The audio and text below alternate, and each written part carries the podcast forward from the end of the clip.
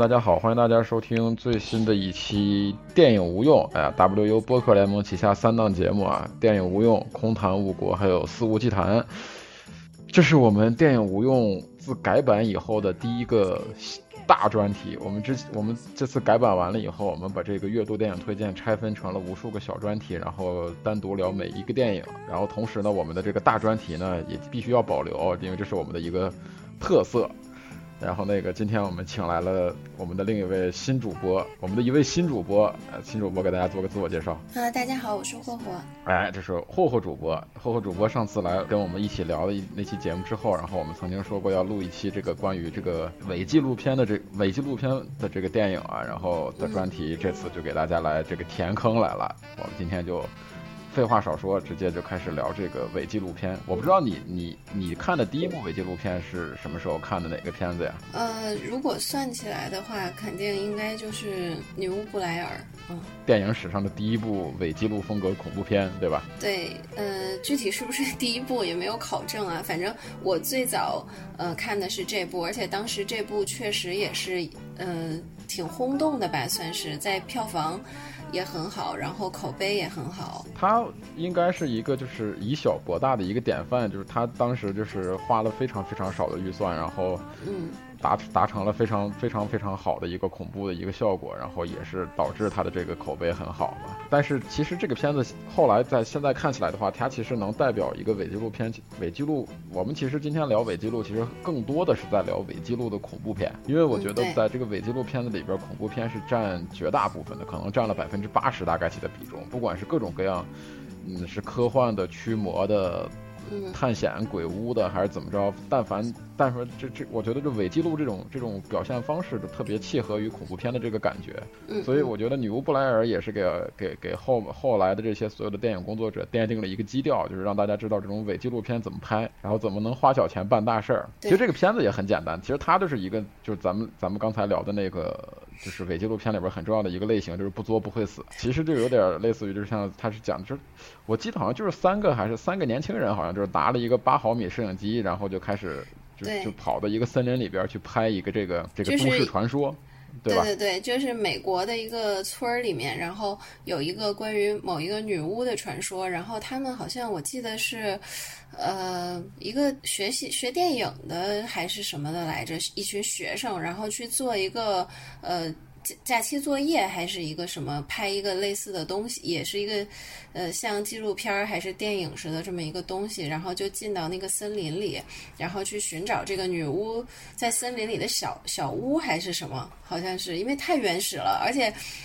呃，说实话，这个电影我就看了一遍，因为呃，电影是创意很好，然后拍摄方式也很好，在当时看起来就是在呃各种大片儿啊或者是什么呃。这种科幻电影这种辈出的这种年代里面，看起来非常新颖，也小清新的这种。但是阻碍我去看第二遍的原因是，呃，伪纪录片也有这个通病，就是女主实在太吵了，就是 女主。所各种伪纪录片里面，女主总是喜欢大喊大叫，我也不知道为什么老是这个设定。反正就是，我觉得就是女巫布莱尔主要当时，而且她，我记得后来看了一批关于她的那个介绍文章，她其实很牛逼的一点在于，她后来其实宣发的过程中，她制作好了就类似于特别真的那种新闻报道，包括网站呀或者什么之类的，包括这个人的什么手写本呀、什么照片呀、什么资料呀。然后，而且，而且他们还在那个好多地方登了好多这种寻人启事呀什么的，就把这个东西弄得很真。就这个片子本身后来就变成了一个类似于都市传说这么一个东西。对的，后来这就是这一套手法也被那个克洛佛宇宙给学去了嘛，也是做了一套类似的这种宣发，嗯。而且就是他这个就是以前我们拍电影，不管是拍什么东西，但凡你是拍作品，都是以稳为主。这部就是以晃为主，反正你晃的你七晕八素，你也看不见什么，你就感觉挺可怕。我的印象中，我不知道我我我不知道，因为我最近迫切的感觉到自己已经真的是老了，因为好多东西都已经记不住了。就是我好像记得在《女巫布莱尔》这个电影里边，从始至终这个女巫本身都没有出现，对吧？对，没有出现。最后，包括到最后那个小屋里面，他们找到了一个那个废弃的那个小屋，然后一片废墟里面，反正就。就听见那个女主一直在疯狂的就是尖叫，然后那个镜头一直晃，小屋里又比较黑，他们用的那个呃电好像电量还不足，照照明的那个电量还不足，然后就一直在。我我们也我也不知道 他到底在叫什么，就是这个电影最大的一个恐怖直直接的来源，可能就是这个女主一直的那个尖叫，还有特别不安的那种台词，就是一直很惊恐的那个状态。我跟你不一样，我是一个不太敢看恐怖片的人，所以我对于那种的传统的，不管是日式还是美式，但凡那种的，就是一惊一乍那种跳出来忽然吓你一下那种恐怖片，我都特别的不敢看，我就从小我就不敢看。然后后来我我接触了伪纪录伪伪纪录片这种风格的恐怖片以后，我觉得这种片子，起码我还比较能够接受。因为什么呢？因为但凡这种片子，它后期的这个音效方面啊，其实非常少。对，对吧？呃，它不会有一个预警渲染的那种啊。哎，对，其实你知道恐怖片其实主要吓人，它就在于这个声音化的配合。如果你把这个声音这个这个维度去掉的话。就类似于像这种伪纪录片，像《女巫布莱尔》这样的，其实对于我来说就并没有那么可怕。所以，其实我我我我看了这么多伪纪录片的伪纪录恐怖片，是一个被迫的过程，就是因为我只敢看这个，别的我都不敢看。那如果那照照你这么说的话，其实就是《鬼影实录》系列应该特别适合你的感觉。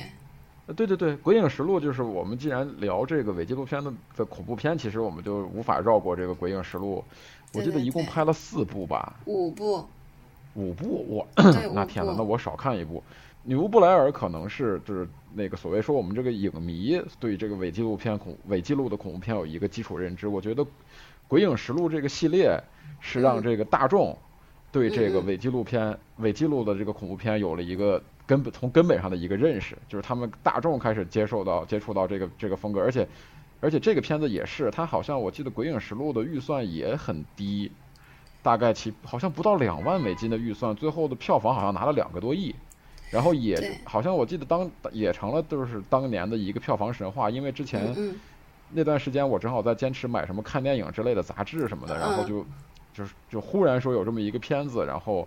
用非常非常小的预算，然后在在引引起了美国的万圣节假档期的一个。轰动吧，可以说是，是一个话题性的大作，然后迅速的推出了第二部、第三部。你先聊聊你对于《鬼影实录》的感受吧。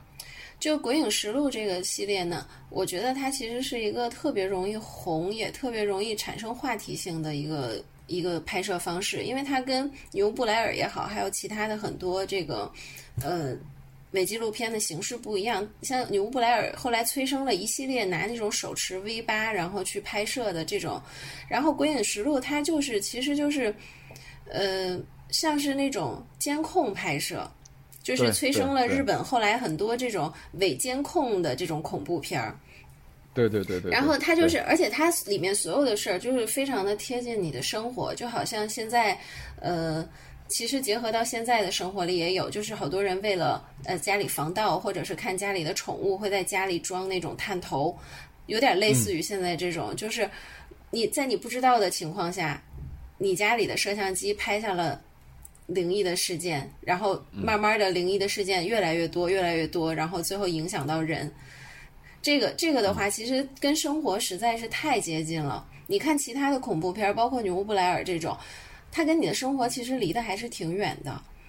对，只要你不作，只要你不多，对对对，是没有太大的那个代入感。你你不去冒险，你就不会产生这些问题。但是《鬼影实录》不一样，它就是拍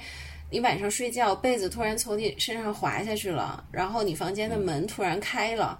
然后或者是类似这种，就是你们家走廊的灯突然自己亮了，或者什么玩具突然自己动起来了。而且这一切都是在你睡着的时候，或者是你不在家的时候发生的。其实这种就是看起来，呃，你看完了以后，自己在家生活的时候就会觉得很恐怖，那种代入感特别特别强，所以也容易引起话题性。我觉得这个这种这种这种拍摄方式，就是这个系列能够特呃能够走红的一个最重要的原因。对，而且就是《鬼影实录》，为什么当时我特我还比较喜欢看的，就是就刚才你说的那一点。他那个吓人呀，是一种细思极恐的，就是你，他这个片子就是他不需要说是像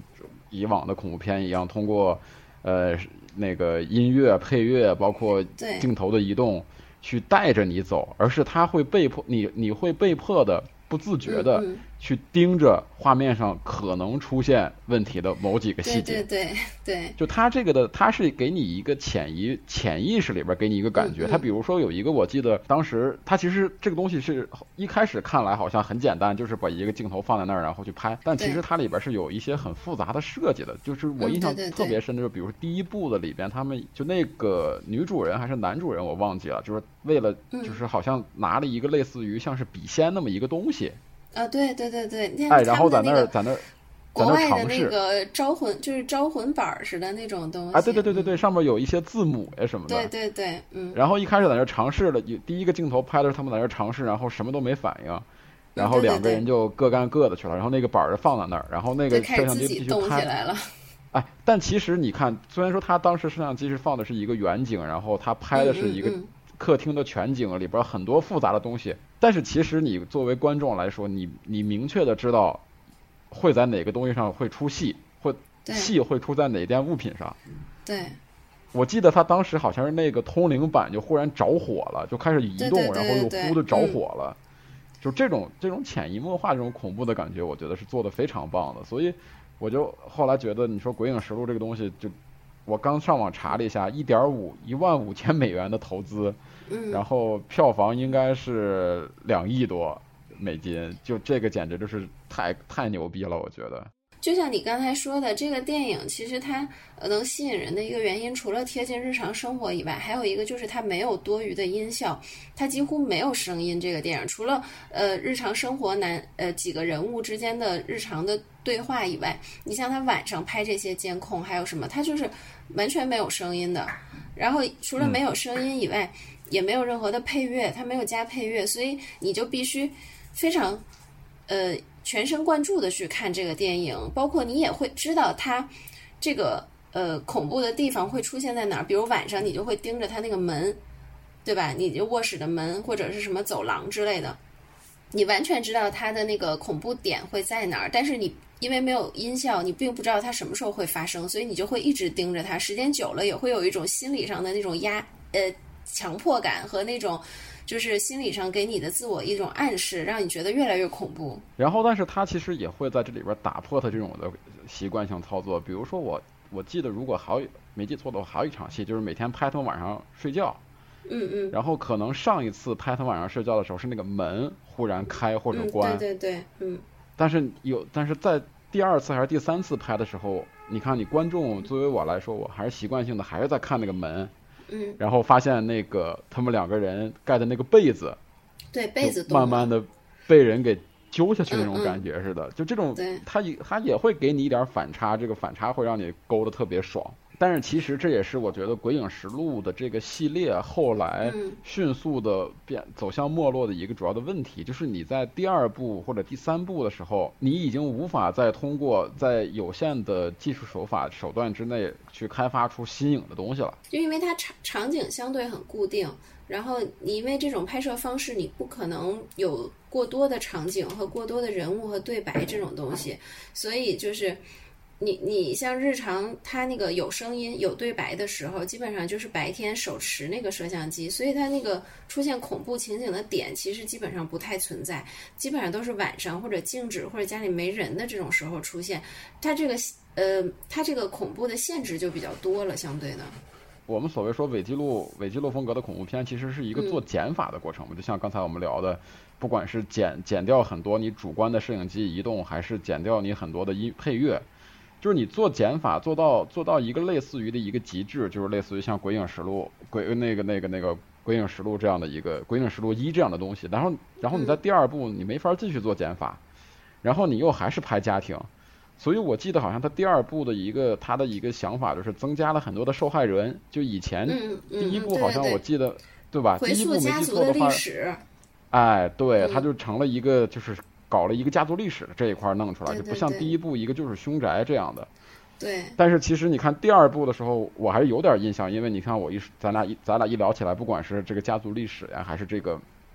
还是这个有好多受害者什么的。但是第三部你让我想第三部讲什么，我就真的一点印象都没有了。我只记得我看过，但是我第三部具体讲了什么？一直都是讲他们家族的历史，然后呃，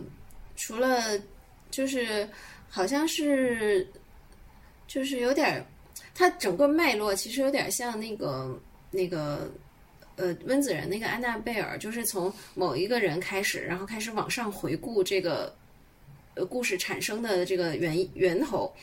反正我记得就是是最后一部吗？还是第几部的时候？反正就是揭秘了他们家为什么会有这件事儿的原因。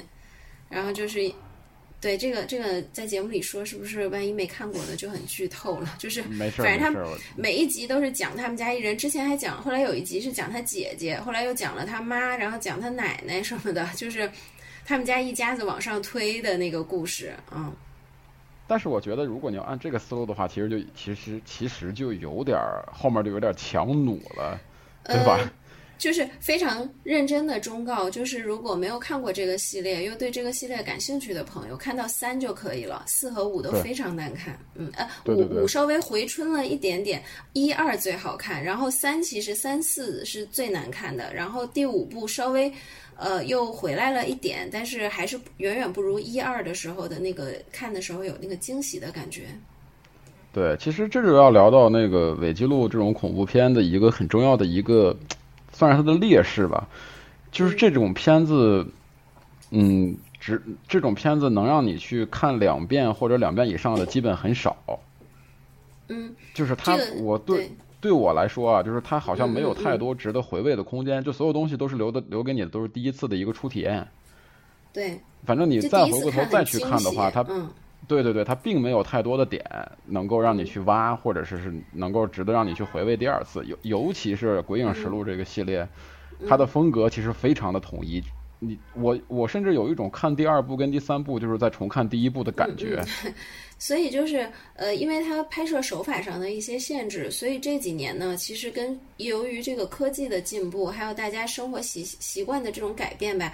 那个伪纪录片它也陆续的在呃尝试在不同从不同的用不同的这个方式去做一个创新，比如说像接下来就可以呃进化到了这个呃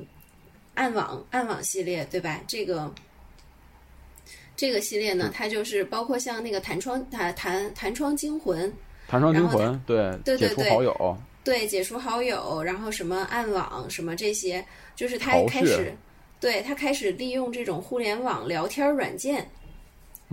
对，来来做一个伪纪录片的尝试。这个就有别于之前的这个手持摄像机也好，还有这种呃定点的这个监控系列也好，它就是一种创新。其实也是开始看的时候，你包括像呃去年很红的这个解除好友，对吧？就是对，其实他也是在不停的尝试创新，想要给大家不一样的感觉，而且他会想要说，你像聊天软件这种，它就比这个《鬼影实录》又更加贴近你的日常生活，因为这个是更加贴近咱们咱们这一代人的对对对那个日常它是。每时每刻你都会用到的，就好像说，呃，你可以把这个带入到说我我在微信群里聊天的时候，突然发生了奇怪的事儿，这种感觉，嗯呃，在这个里边，我个人还是说比较喜欢的是那个解除好友的那个第二部。嗯嗯嗯，呃，因为解除好友，解除好友的第一部，其实我觉得就啊非那样。常难看，对，呃，你说它非常难看吧？其实我我个人觉得也不算，但是真的是不好嗯看，只能说这个片子不好看啊。然后，但是第二部的那个，但是那个《解除好友二暗网》，我真的是非常喜欢。我觉得他就是他把一个故事讲得很完整，嗯嗯嗯，同时他也没有在这个没有在这个就是这个所谓后来在那个网网络迷踪出来以后，人们管这个片，人们好像给这种东给这种风格又下了一个新的定义，叫桌面叫桌面、电脑桌面恐怖片，嗯嗯嗯，就又再次细分了。我就我那我们不妨就套它这个概念啊，就所有这种电脑桌面恐怖片里面，我觉得嗯就解除好友第二部是做的最好的。嗯，我也这因为它么觉得。对对对，因为他没有做太多人为的，他没有做太多人为的画蛇添足的那种增加增加无用的东西，嗯嗯，你明白？同时，他的那个恐怖感又做得非常好，而且他把一个故事讲得非常完整。我觉得这个电影其实挺讨巧的，就是它套用了一个这几年在网络上还是挺流行的这么一个元素，就是暗网。暗网就是对对暗网在这几年从呃大概得有小近十年内都是一个相对比较呃热门的话题，然后尤其是包括像这几年呃这个呃贩卖人口啊，然后包括之前这个呃。川地和希拉里的选举，然后爆出来的很多这个维基维基或者什么之类的爆出来的这种内幕以后，这个暗网的其实又被炒火了一把，所以他就暗网其实我觉得有点类似于是网络时代的一个都市传说，嗯，对吧？就比如说谁谁谁在暗网上如何如何买着什么东西，或者说看了什么特别牛逼的、特别狠的，如何如何的，对吧？对，就是他利用了这么一个题材，而且他。呃，就像你刚才说，他没有加多余的东西，他的故事情节很流畅，而且让你觉得是呃非常的逼真。你在网上跟朋友聊天的时候，其实真实的状态就是那样。嗯嗯。你不像那个呃网络迷踪，你就觉得它其实挺做作的，有好多事儿，其实你你如果换成是我们作为当事人，可能不会这么做，或者是觉得。有点不太能理解的一些行为，觉得是多余的，就是为了故事推动故事情节硬安排进去的。但是解除好友这个暗网里面其实不存在这种问题。嗯，对对对，就是其实我觉得，就所谓这种桌面风格的恐怖片，其实有一个很重要的问题，就有一个很重要的点啊，是需要你这个创作者把握好的。我为什么喜欢解除好友暗网呢？因为你像我们。日常在使用电脑的时候，我应该是伪纪录片，就还是我刚才说那个话，就是还是我刚才在说《鬼影实录》的时候，伪纪录片应该是我自己去做选择。嗯，我选择看哪里是我自己去做选择，哪怕我错过也也就错过了。这是这种伪纪录形式，你在第一次看的时候一个魅力所在。你也许会因为我刚才不知道看，哎，好像我刚才没看清，然后我拿倒回去看，但这个东西会让你增加你这个恐怖的氛围感。你，但是你像。我为什么特别不喜欢那个网络迷踪的？就是他在一开始的时候，他就他的摄影机跟他的音乐就做了太多的介入，就打破了这种伪记录的风格。就我觉得你不是一个纪录片，你这完全就是一个类似于像是那个有点类似于像是我在看那个就《摘金奇缘》里边他们互相在发 Twitter 那个感觉，就有好多特效在里边，你明白吧？嗯嗯。就是他告诉你，哎，你看这个鼠标作为一个，这他等于。它它还在引导你，它有太强的引导性，而且它里边的鼠标呀什么的这个东西都基本上起了一个摄影机的作用，在带着你在这个，而且它还不断的在放大缩小这个镜头。嗯，其他的那些就是呃所谓的这种桌面式的这种电脑桌面式的电影，它还是想要告诉你，我让我想让你看哪儿，你就要看哪儿，而不是说。比较开放自由的这种方式，嗯，但是他的那个他他的那个就是转吸引你注意力的方式，没有像是网络迷踪那么简单直接粗暴。他直接我让你现在让你看时间，我直接夸一个镜头推过去，这个桌面上放大时间那个部分，然后鼠标怎么点，点哪个时间，我添加什么话，就这个就是让我感觉有就是伪纪录片应该让我感觉的是特别贴近，然后这个东西一下就给我拉让让我知道哦，我看的还其实是一个电影。对，其实你他其实并没有那么真实，主要在这一点上我不太喜欢。你像那个解除好友暗网，它其实自始至终它就是一个，嗯，除了除了最后啊，最后它可能有一点那个变动以外，其实基本上大部分绝大部分过程它就是一个你最普通的电脑桌面，它没有说。我要我我镜头缩放怎么样，我要让你聚焦在哪儿，它永远都是那个电脑桌面的形式，就让你仿佛就是我在聊天儿那个感觉。对，是的，所以说这个我觉得就特别重要，而且还有一点就是你刚才说的，就是暗网整个这个故事，你说它扯不扯？它其实也挺扯的。嗯，这也是一个我们听过很多的一个这种都市传说里边的一一部分。但是你像网络迷踪里边，它就有太多的明显很很刻意的讲故事的痕迹，就是这个父亲怎么自我挣扎，包括他有很多的，包括他父亲有很多不合理的摄影摄影机的。机位，你明白吧？就是这个东西，其实不管是在呃拍什么样的伪记录里边，这个摄影机的不合理机位，都是一个让人能够让影迷可以瞬间出戏的一个东西。就是你，对，你好的伪纪录片应该这个摄这个摄影机就是我随意一搁，没有太多的构图感，可能我的人的半个身体都在外面，但是无所谓，这个就很真实。但是就是这个网络迷踪里边太追求这个画面的 工整了，就它好多有时候你这个，我我看似好像是我架了一个针孔摄影机，或者是我随便把我的手机往某个地方一搁，或者电脑往哪个地方一搁，构图非常完美，就这个就让 就让你觉得，哎，这个太多人工痕迹了。所以说，在伪纪录片这个伪纪录风格这个里边，你做减法，我觉得嗯其实是一件很难的事儿。你怎么让把这个东西能够剪得很自自然而然，让你觉得它就是一种，嗯让你觉得它就是纪录片。起码你你伪伪记录还是不伪记录我不管，起码在我看的这个片子这一个半小时内，我愿意把它当做一个纪录片来看真。的事儿，对，对，但是你一旦在这里边你露出了很多人为操作的痕迹以后，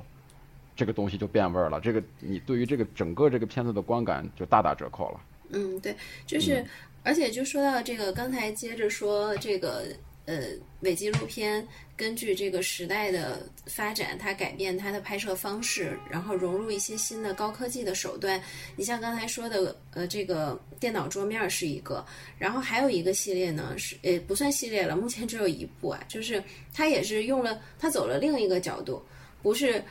呃，也不是那个手持的摄像机，然后也不是这种监控，也不是电脑桌面的这种记录形式，它用的是呃谷歌的电影呃那个眼镜。我觉得当时我看这个电影的时候就觉得，哎，这个想法其实蛮不错的。那个电影的名字叫呃《地狱之门：耶路撒冷》。我我记得我我跟你说推荐你看来着，就从它电影本身，它不是一部说呃多优秀的电影，但是嗯，他的那个手法角度，其实我觉得挺有意思的。你像他，呃，在这里面选择的拍摄方式是用的是谷歌电影，然后呃谷歌眼镜，它这个谷歌眼镜的话，你就会有各种又有有别于手持和这个其他拍摄方式不同的视角，然后你随时时刻就是你能化身成这个主呃主主角，而且你的那个摄像的那个镜头始终是从眼睛的位置平视的，就好像你真的在看一个东西一样。啊这个跟，FPS 游戏，对对对，这跟摄像机手持摄像机的这个角度又是不一样的。对对对，而且这个电影的题材我也挺有意思的。这个电影呢，又能引出咱们呃，我觉得想要推荐，而且是我个人最喜欢的一个呃伪纪录片的类型，风格就是这个对风格，就是原呃有就是在一些真实背景的基础上拍摄的这种伪纪录片。它不啊是凭空就是跟想出来的，对就是跟城市跟这个都市传说息息相关的一这一呃一众伪纪录片，对吧？也不是，也不是，我觉得也不能算是都市传说吧，它还是有一定真实的历史背景的。它你你就往下、往下翻，就是你如果对这类型的电影感兴趣的话，你其实去研究它的话，它其实的它背后或者是说它的灵感来源都是很有意思的，都是能呃。甚至能找到各种类型的书籍去印证这个电影里面的很多细节。你像这个，呃，《地狱之门：耶路撒冷》也是，它其实是借用的这个宗教的一些呃典故，特别是宗教里面关于呃世界末日啊或者审判日的这种描述，然后是整体，呃。尤其他最后，我不知道你看了这个电影没有啊？就是他我没有找到这个片子的资源哦。电影那个电影呢，除了前面的中间有一些剧情就是很傻很扯淡，然后这个女主很讨人厌，非常非常讨人厌，特别的婊，然后特别的呃作死，而且还呃拉着朋友拉着其他人一起作死，然后就是整个电影我真的忍忍受不了那个女主，但是我不不好意思，我插一下，我不好意思嗯打断你一下。我个人感觉就是，不光是伪纪录片、伪纪录风格的恐怖片啊，我觉得所有恐怖片里边的非女主角，如果不是女主，如果不是大女主的戏的话啊，嗯里边的女配角，包括里边的孩子，都非常让人感觉厌烦，跟故意作死，就就就让人感觉应该在冒险一开始就把他们都甩掉。但我我推荐你看这部电影呢，是因为其他的角色都特别的好，就这个女主特别的烦人，就是所有的事儿，所有的他们所所遇到的所有危机，都是因为这个女主的表绿茶和这个 假装白莲产生的。然后这个，然后一个，但是吸引我的点就是我刚才说的一个亮点，就是它的呃拍摄方式用这个谷歌眼镜，还有一个就是它一个借用了一套宗教题材，我个人很喜欢这种有宗教背景，然后嗯借用宗教外壳的这种类型的电影。然后还有一点呢，就是它最后结尾我很喜欢，就是这个审判日时候，它重现了呃圣经里面描述的这个审判日的场景。然后从天而降的这种恶魔呀，还有什么的，就是让你觉得还是呃挺能满足这种呃宗教恶魔爱好者的这种这种这个想要看一看呃场景还原的这种心理的。嗯嗯嗯嗯。但是你一说这个片子，我我我我第一个联想到的是那个巴黎地下墓穴，好像是吧？跟这个好像也有点也有点异曲同工的异异曲同工的意思。那个也是一个就是，嗯，它是也是一个建立在算是部分史实以及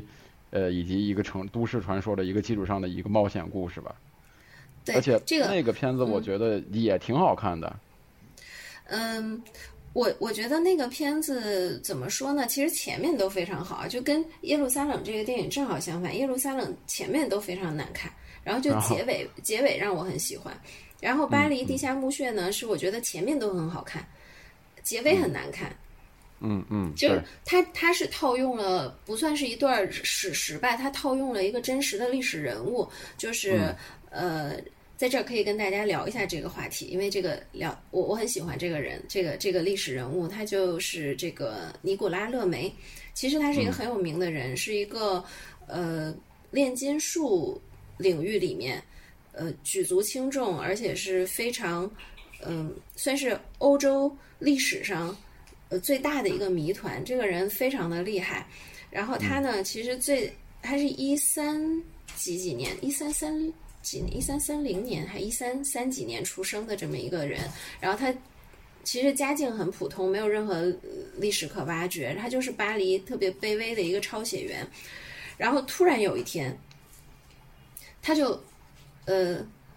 练出了传说中的贤者之石。你知道，在炼金术里，贤者之石是一个就是特别关键的东西，就是有了贤者之石，你才能炼出最终的黄金。然后甚至得到这个长生不老，然后就传说他突然间一夜之间就是在自己自己家里面，然后突然就练出了贤者之石，而且还好像至少三次练成了黄金，然后他就从一个抄写员变得非常富有，大家也不知道他为什么，就是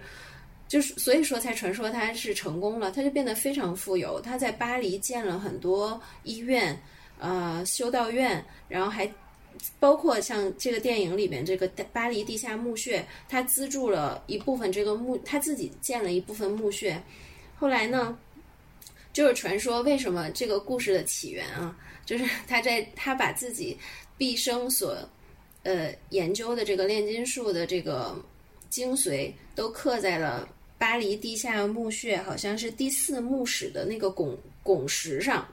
对，其实电影电影里面也也拍到了这一部分，也还原了这一段对，对对对，也还原了这一段就是这个。然后这个电影里面故事的起源其实就是这位老人，这位老人后面还有很多传说，比如说他实现了长生不死，然后传说他是一四一几几几，我想想啊，是一四一四一四几几年去世了，嗯，然后去世之后呢，就有那个。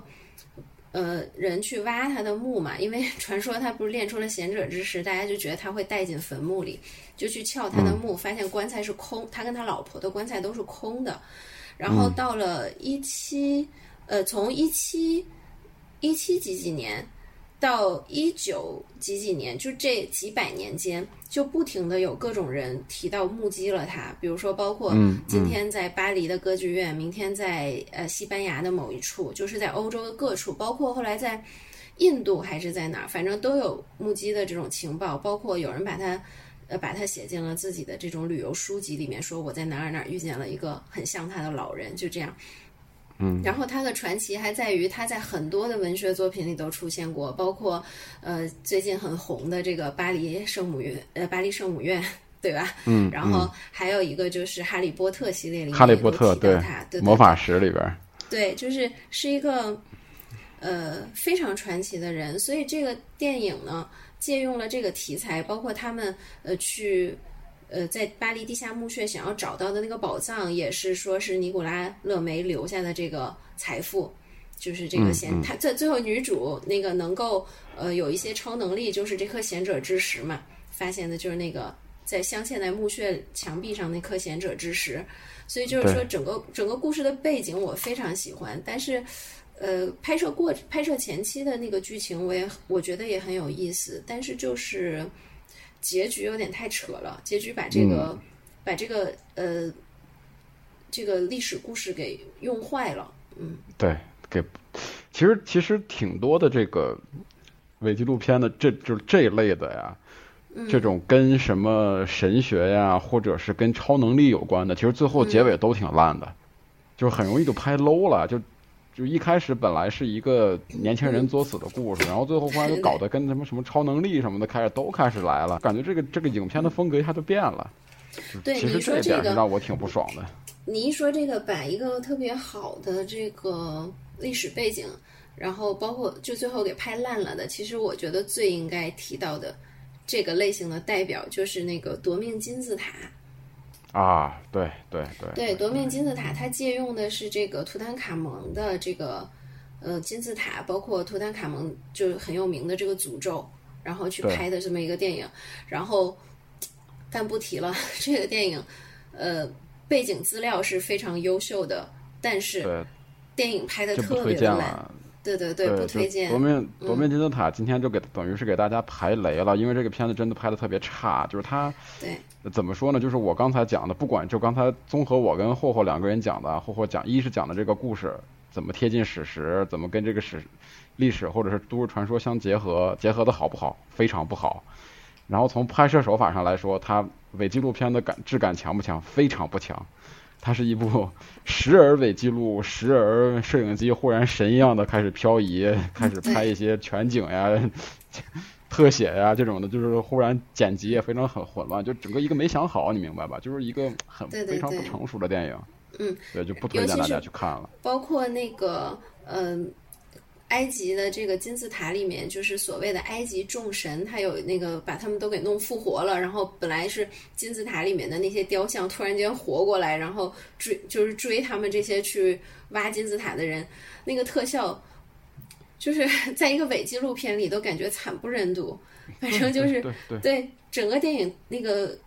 风格特别特别迷，你让让人不知道他这个电影到底要干什么。对对对，嗯。反正这个片子不太推荐了。然后其实，呃，跟着这个跟着这个往后说的话，其实我觉得还有一个应该是加拿大的一个恐怖片也还不错，就是那个墓地邂逅。啊，但这个咱们先讲那个有史实的嘛，墓地邂逅。哦，对，这个是纯胡逼的，对。对，这是纯胡编的。然后根据史实改编的，其实还有两个电影，我是印象特别是呃，有大概有三，我想三。三部算是有历史渊源的电影伪纪录片，我觉得印象比较深，有好的深，也有不好的深啊。先说，呃，好，呃，相对还可以的，一个是这个，呃，也不算好，就是说觉得在这个伪纪录片领域里，呃，还是挺有意思的。一个是那个，呃，阿提克斯研究所，我记得我推荐完了，你看了以后觉得也还不错，好像是。对，很那个很好。嗯，对对，那个就是其实他这个电影的背景也是挺吸引人的，就是。呃，讲的是冷战时期这个美苏之间对于人体超能力的一个竞争。如果你我这插一下，就如果你对这个类型题材或者这个故事比较或者这个背景比较感兴趣的话，其实还有一部电影叫《以眼杀人》，也是讲的，但是它那是一个剧情片儿，它那是一个剧情片儿，就是也是讲的这个冷战期间，就是美苏争霸的时候，就是大家科技树科技树点的不知道该还 不知道该怎么点了，怎么办？然后就开始搞这种玄学，就开始搞什么意念呀，什么什么，对吧？什么读心术呀、透视呀这种的，嗯，对，有点类似于咱们国家早些年搞那个气功热，隔空取蛇什么之类的，对。就是这个阿阿蒂克斯研究所，其实他那个故事，呃，包括他影片里面用了很多当时真实的实验材料，就是包括这个前苏联做的这个。呃，人体超能力的实验，当时特别有名的那个女的，她那个这个这个这位女士，她的那个当时实验的那个呃视频，现在在网上应该还能找到，叫做呃尼娜库拉吉娜，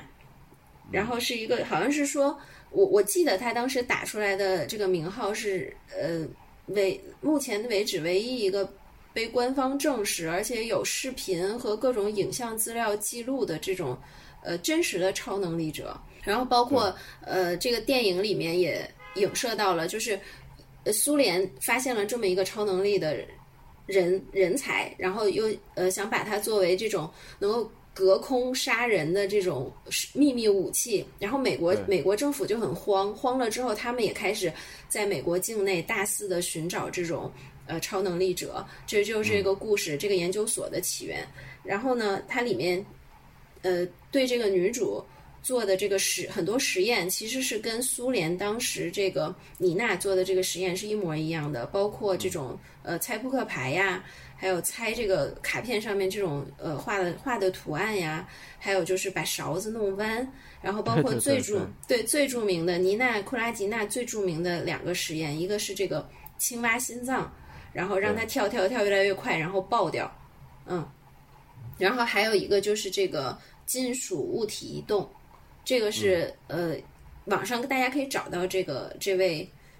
前苏联这个女超能力者的这个影像资料的，就是很厉害。这个电影里面其实很完整的还原了这个这个故事。嗯，我之前也看过，就关于这个苏联的这个东，这个他关于这个超能力的这些东西，因为在网上都可以轻松的可以找到嘛。然后我有一个想法，我觉得。这可能是最早的伪纪录片，就是 苏联拍出来吓美国，然后对对对，然后美国一看，我操，太他妈牛逼了，赶紧我也我也找点真的假的不敢说，起码我阵势上不能输。那没准苏苏联人觉得最早的伪纪录片是美国登月的纪录片呢。对美美国登月的那个，在苏联人没准儿觉得，哎，这个也是为了吓唬我们的，对吧？对对对对对。对这个这个研究所，可呃，阿提克斯研究所，它的这个历史背景，包括它还原当时的人物的那些心态、人物说话的方式，还有人还有当时这个呃背景的这种冷酷程度，其实还原的非常非常好，就是让你有一种仿佛在看那个年代。留下来的影像资料的感觉，我觉得这点是做的非常成功的。这个也是这个纪录片我觉得成功最成功的一点。嗯，对，包括里边他的那个这些演员的表演，我觉我觉得也是比较成熟的，不像是我们所谓说那种的年轻人作死那样的，对吧？就是就是大声尖叫什么的。嗯嗯。而且他这个片子，我觉得阿提克斯研究所主要有一点，他非常严谨，他把这个事儿弄得特别真。这就是我说的伪纪录片最重要的一点，就是让你觉得这个事儿是真的。就包括你像这个片子一开始的时候，他也拍了一个，就他们研究，就等于是给大家给观众展示他研究所的一些已经有的一些影像资料，比如说是他是告诉你，就是以前这帮我们这帮人是怎么造假的，嗯，然后这次我们没想造假，结果真的就是让你感觉的是他们里边这帮研究人研究员对这个事儿本来就已经没什么太大信心了。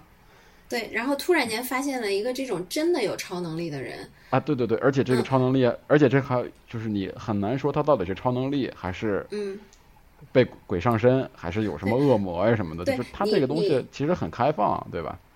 对你说到这点，我觉得这个电影还有一个最成功的因素，就在于很多电影吧，它其实嗯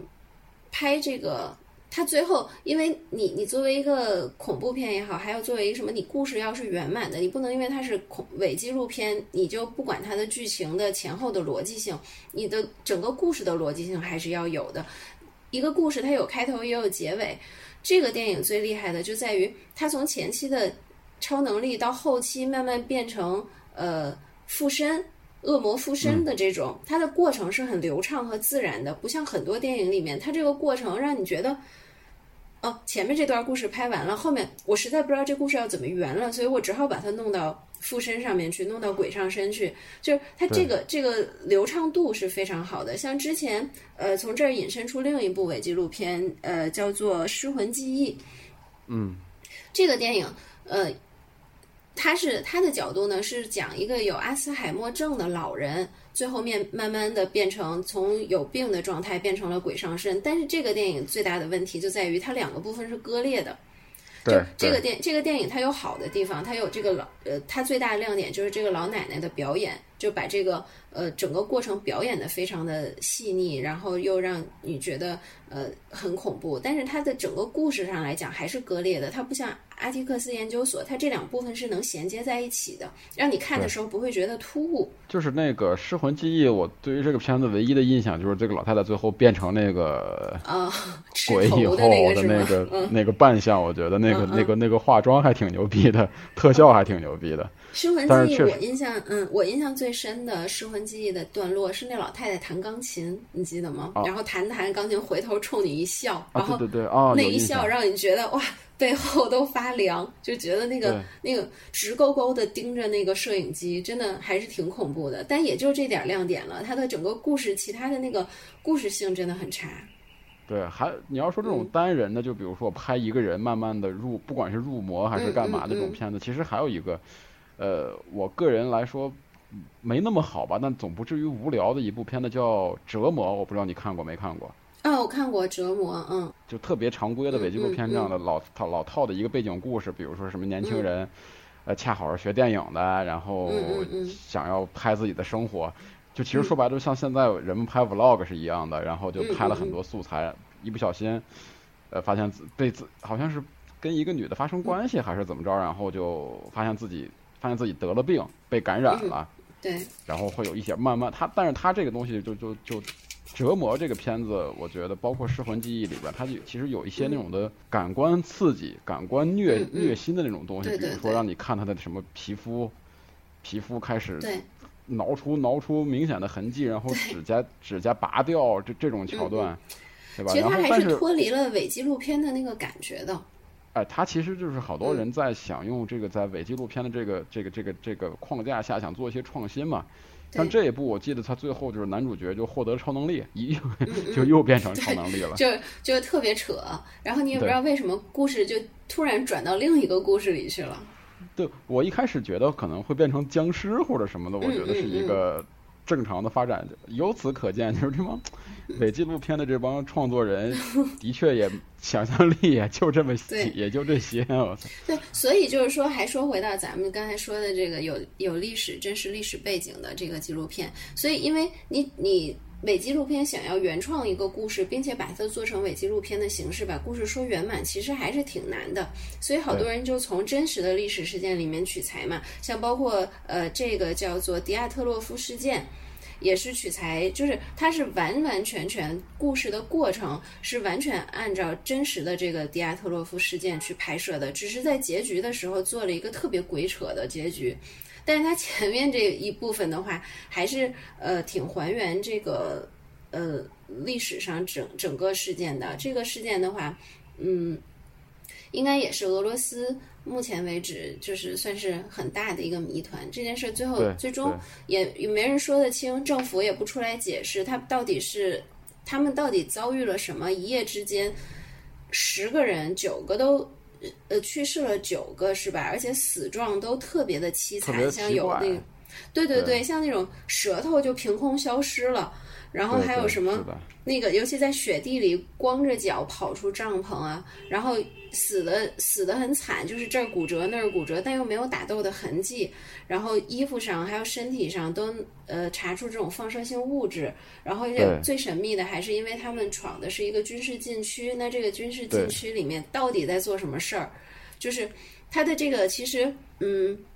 在真实的自然事件里面，它谜团本身就已经足够去支撑它这个电影了。然后它但是但是。他这个事儿是，就刚才霍霍讲的是这几个人的一个一个死亡的一个一个情况。他是一九五六一九五九年的时候发生在乌拉尔山脉的北部的九位滑雪登山者离奇死亡的事件。同时，你像霍霍刚才说的，他这个发现的时候，他有很多是未解之谜，比如说他的帐篷是从内往外被割开的。对对对对对。然后，而且死者距离帐篷有的远有的近，而且有的人有一个女生的舌头不见了，然后有一个。有一个男人的头颅是完全是破碎了，然后好多人都是衣不蔽体，而且鞋子和衣服都留在了帐篷里边，而且他们的衣服里边发现有放射线，而且他们发，而且在葬礼上发现他们的脸好像是被晒过，而且头发是变成灰白色，对对对，而且有有生火的现象，而且甚至是离地五米高的树枝也被折断，所以说，而且这个事件当时是，而且这个事件是留下了大量的这个照片资料什么之类的，对，但是就是说这个迪亚特洛夫。这个事件改编比较成功的一点，我觉得就在于，你看刚才霍霍说了好多琐碎的细节，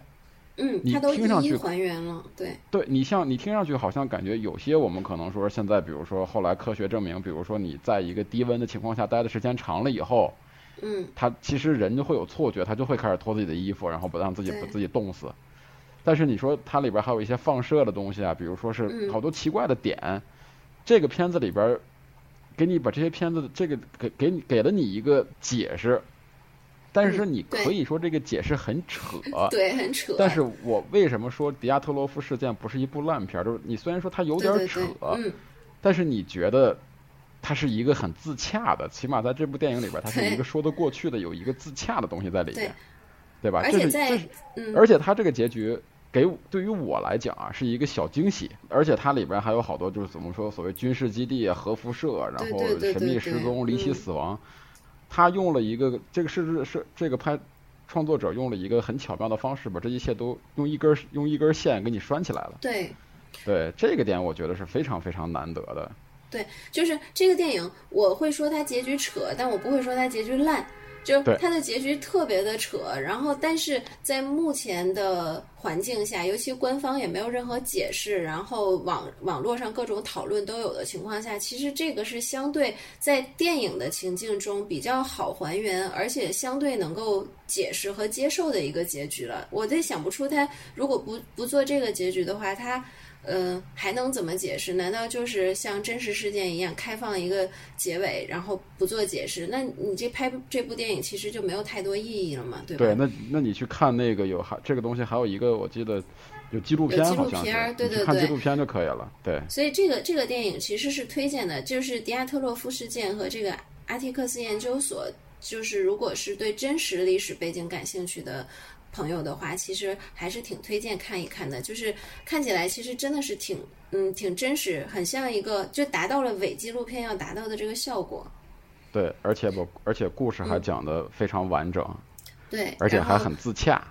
对对对，然后就说一部，呃，在这个这个范畴内，我觉得真的特别垃圾的电影，就是它也有一个非常完美的历史背景。其实它的，呃，就像迪亚特洛夫事件一样，它的。呃，本身这个故事的历史背景就能够给它设置很多的呃谜团和这个惊悚悬疑的点，就是这个阿波罗十八号。嗯嗯，这个这个电影的这个嗯故事其实是一个挺有意思的故事，但是它的所有的拍摄手段，包括演员的表演都非常的烂。非常非常的粗糙，然后你看的时候有一种特别不耐烦的情绪，就感觉美国的宇航员都是傻子吗？这这种水平都能去当宇航员？嗯，对对，他完全我觉得是蹭了利用了这个所谓说这个都市传说的这个这个热度，就登月阴谋论的这种框架，嗯啊，就简单的给大家打个比方，比如说某天一个中国的非常垃圾的一个拍。拍网大的导演要拍一个什么关于什么北京三零三公交车的一个伪纪录片，嗯，就大概其实就是这种就就这种质感，我觉得吧，你可以理解，就是很粗糙、很烂，对，真的是一个烂片，真的很烂。所以呃，就算你对这个题材啊，你对美国登月的故事或者是其中的一些八卦再感兴趣，也不建议看这部电影，真的很浪费时间，而且你在看的过程中一直想骂脏话，就就觉得我居然还能这样。就让人，但我还是看完了，就是 觉得有始有终。我特别佩服自己能看完这个电影，太难得了，对。对，其实从从这儿，其其实捎带手的就推荐一下《墓地邂逅》吧。我真觉得《墓地邂逅》其实不错，就是我们下可以来聊聊这种的不作不会死这这个风格，这个 少年作死系列，对。嗯。嗯。少年作死系列，我觉得就是《墓地邂逅》，我个人感觉算是里边的一个翘楚吧。其实它，嗯嗯，没有特没有那么烂，我觉得，因为这个系列这个东西很容易拍烂，嗯，因为它本身也是一个呃带有很强传统恐怖片特质的一个类型，对吧？嗯，我们会常规设常规设置，比如说男一个呃主角。呃，一个金发美女，一个特别木讷的宅男，呃，一个眼镜儿眼镜女，然后还有一个一直想追求什么大美女的一个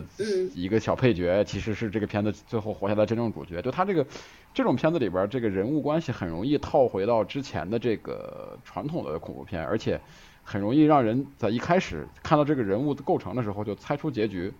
所以说，就是在这个。在好多东西都是已知的情况下，怎么能够玩出一点不同的花样？我觉得，而且这个，而且这种片子好多好，不只是美国或者是欧洲在拍，你包括，嗯，好像泰国之前也拍过一部吧，叫那个什么什么什么灵异医院还是什么的那个。嗯，然后包括去年的，是去年还是前年？去年吧，泰韩国的那个那个昆池岩是吧？昆池岩那是前年的。对，昆池岩。对对，我觉得昆池岩就是完全在山寨这个墓地邂逅。对对，包括它的一些那个颜色呀，那个什么什么什么，对，然后场景的设置、故事故事的这个进进展啊，就全部几乎就一模一样。但是，呃，我承认《墓地邂逅》是一个好的，呃，是一个好看的这种伪纪录片的恐怖伪纪录的这种呃恐怖片的对。但是，呃，我个人来说，我并不太喜欢这种这种类型的伪纪录片，因为，嗯，我的理解里面就是说，嗯。我已经无法从我的拍摄手段和我的故事里面，或者是我的一些呃场景设置上面去增加呃恐怖或者是刺激或者是吸引人的地方，然后退而求其次，又转到用一些这种你你说的这种突然间的惊吓，或者是说一些恐怖的鬼的形象去呃。吸引观众的这种这种套路里，所以它虽然是一部好看的恐怖片，但是我，嗯，在伪纪录片的领域里，我并不是很喜欢。嗯嗯嗯，就是其实它，嗯，其实它只不过是把传统恐怖片的故事，包括构架，包括人物设计，我换了一种拍摄方式，对吧？对。然后它其实，在本质上来说，还是之前那个老的套路。对。就是其实你可以去，你可以去替换。就是如果呃墓地邂逅不用这种伪纪录片的方拍摄方式，他就用普通的类似于温子仁也好，或者是其他的这种拍摄方式，就讲一个医院里就废旧医院里发生的故事。它其实并没有什么不不不太一样的地方，它该吓人的也还是吓人。然后呃，你该去你该觉得就是吸引你的地方还是一样的吸引。但是同样的，你把这个。方式换到刚才说的，呃，迪亚特洛夫事件也好，还是这个阿提克斯研究所之类的这种呃影片里面也好，它其实味道就变了，它就没有那么吸引你。像这个成立了。对对对，像这个之前呃跟这个嗯迪亚特洛夫事件类似的，也有一个取材于真实事件，就是那个切尔诺贝利的。就一群一群外外国游客去切尔诺贝利里面探险遇到的故事，其实它呃类似呃故事的进程也好，呃所有的类似的设定也好，其实都跟迪亚特洛夫事件差不多，只不过它就是没用伪纪录片的拍摄方式，它用的是一个常规讲故事的方式，整个的效果就是天壤之别。所以呃我不太喜欢《墓地邂逅》的原因，不是说不喜欢啊，就是不是我很吃的那套伪纪录片的原因就在于。它其实还是太套路、太传统了，对，就没有没有跳出我想拍一部恐怖片的这个思路。它并不是说拿它，嗯，就是这个这这些片子的本质上还是传统恐怖片的思维。对，它伪纪录片只不过是一种形式，它并没有做到我的本质跟形式的一个在伪纪录片上的这么一个高度统一。对，包括你就嗯，对，包括你讲到他的那个吓人方式，也是用那种一惊一乍，一个转角忽然出现一张大脸，或者是一个人影忽然从一个你没看，从忽然从镜头的远处飘过去，就还是靠这种这这三板斧吧，可以说是。对，所以这个呃，我不能否认它是一个吓人，相对比较吓人的恐怖片，但是就它在吓人上，它。呃，其实相对是成功的，像下呃不太敢看恐怖片的人，他比如我是成功，对对，你可以，他是这个话你可以直接说，我我不觉得丢人。对，在吓唬你上他是成功的，但是对于像我这种呃我我们这类的，就是嗯不太看恐怖片时候没有不会感到太恐惧，只是想看新鲜点或者是有意思的桥段，或者是呃比较新颖的这个拍摄方式的。这种恐怖片爱好者、超级爱好者来讲，其实他没有办法吸引我。嗯，嗯，对。然后下一个系列，我们再聊下一个类型。你你你想，我们是不是该聊一点偏向于科幻类的呢？啊，那或或者我觉得这样，我们把这个恐怖的这个范畴先聊完。就比如说，其实还有一，其实还有一支这个伪记录的这个恐怖片的这个类型还挺重要的，就是。哦，我刚我就是巢穴之类的，我们就把它都归到这个这个这个这个桌面类的，对吧？哎，不，哎，不是，就这种桌面类的，不是还有一部叫《巢穴》吗？嗯嗯嗯。哎，我们就把它归到那里边就不聊了。我们现在聊聊这个驱魔类的，其实驱魔类的也挺重要的，而且它是一个，我觉得也是一个不分海内外，就是亚洲、欧洲都有的。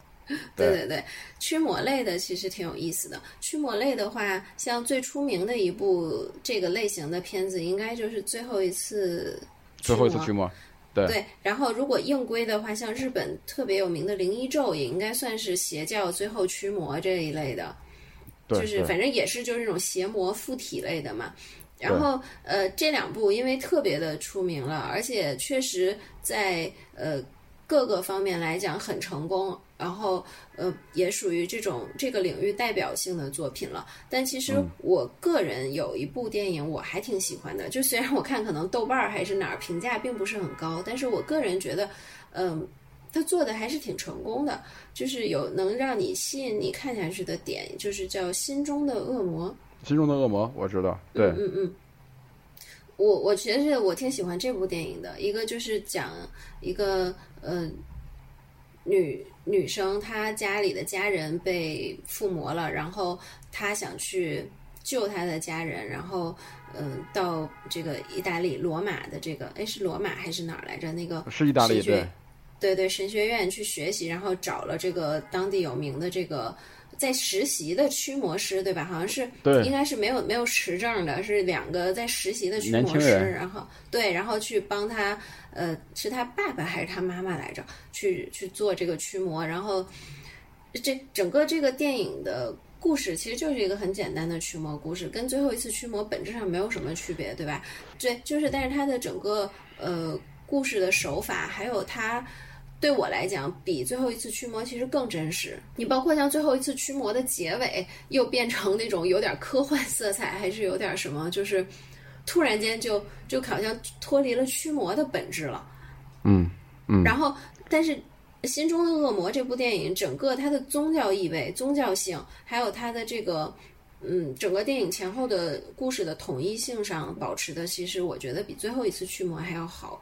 对它更完整一点，可以说是。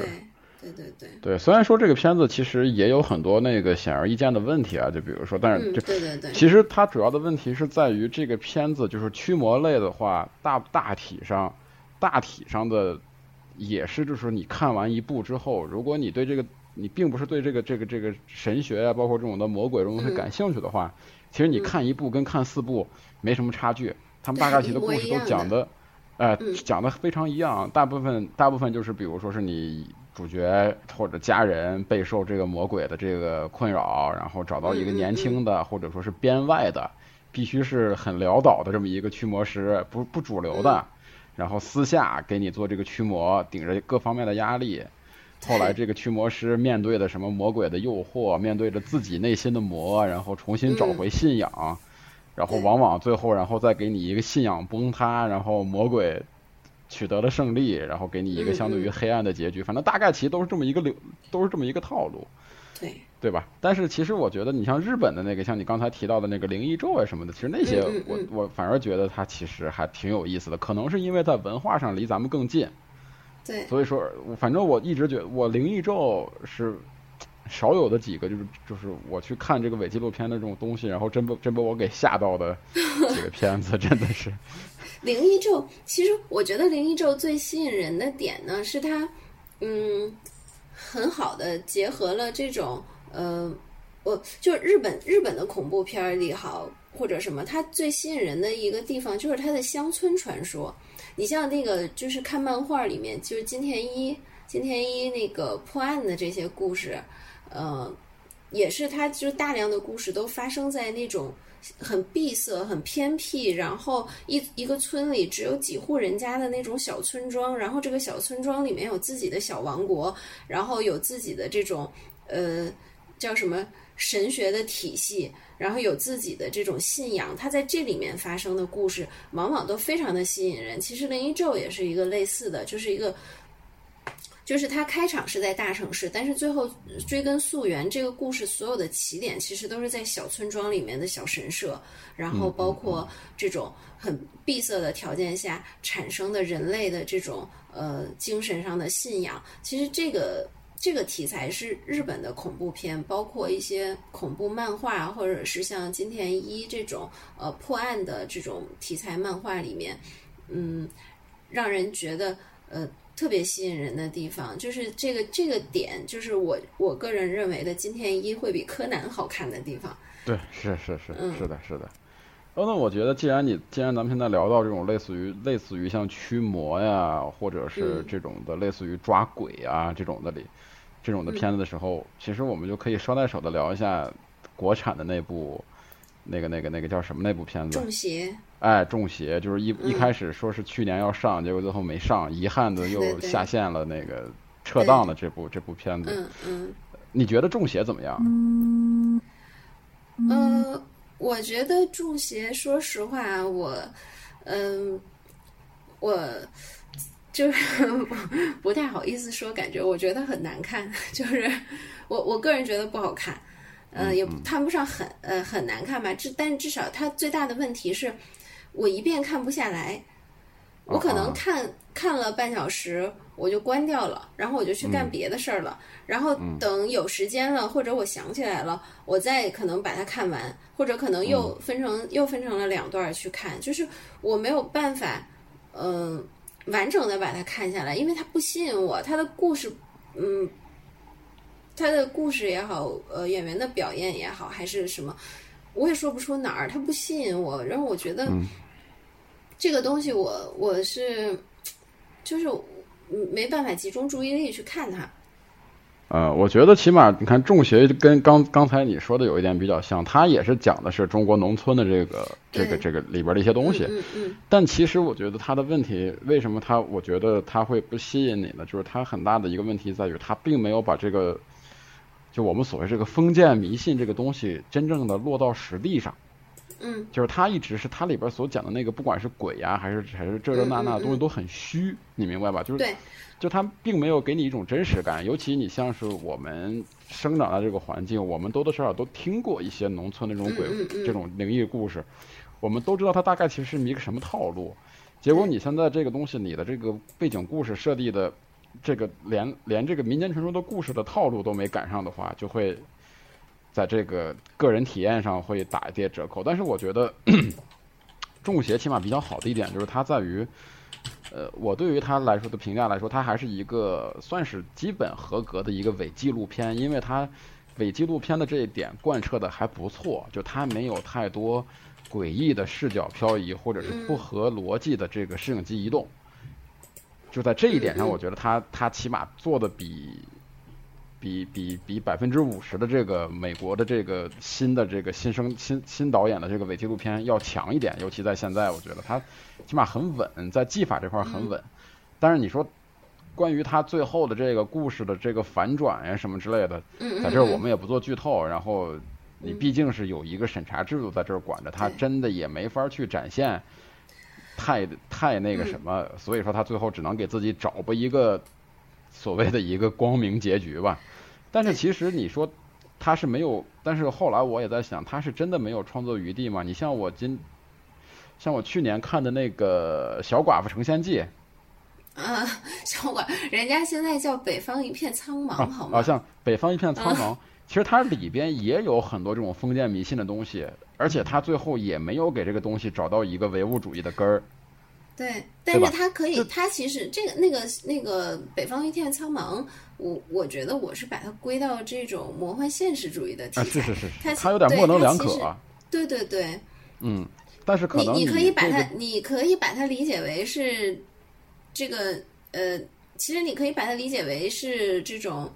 呃自我虚幻想象出来的一个。一个东西，或者是说他就是真实遇到了，他也没有去肯定或否定这件事儿嘛。对对对，你这么一说我就理解了，就是你北方一片苍茫这么拍，这么拍这个这个封建迷信是可以的，但如果你中邪顶着一个恐怖片的鬼片的帽子，然后你再这么拍的话，那肯定是会有问题的。对，但是起码我个人来说，我不知。因为我听说后来这个《中邪》是经过了一个二次创作，又重新拍了一些片段，重新剪了，据说是，就说那个上映的版本，说跟那个 First 的那个版本会有一定的差距。但是我个人感觉，起码以我看 First 的那个版本，我个人觉得 First 那个版本其实不差。就是你如果能，我如果能够在大荧幕再体验一遍的话，我还挺想再去看一遍。但是我就怕他会改的非常的主观跟非常的电影化，其实这是我比较担心的一点。反正这个片子到现在也没有再次定档的消息，还挺遗憾的。我觉得不可能了，肯定不可能上了，是吧？嗯，对，这个就像你刚才说的，就是这个《中邪》最大的遗憾是，他把好多中国农村的这种呃。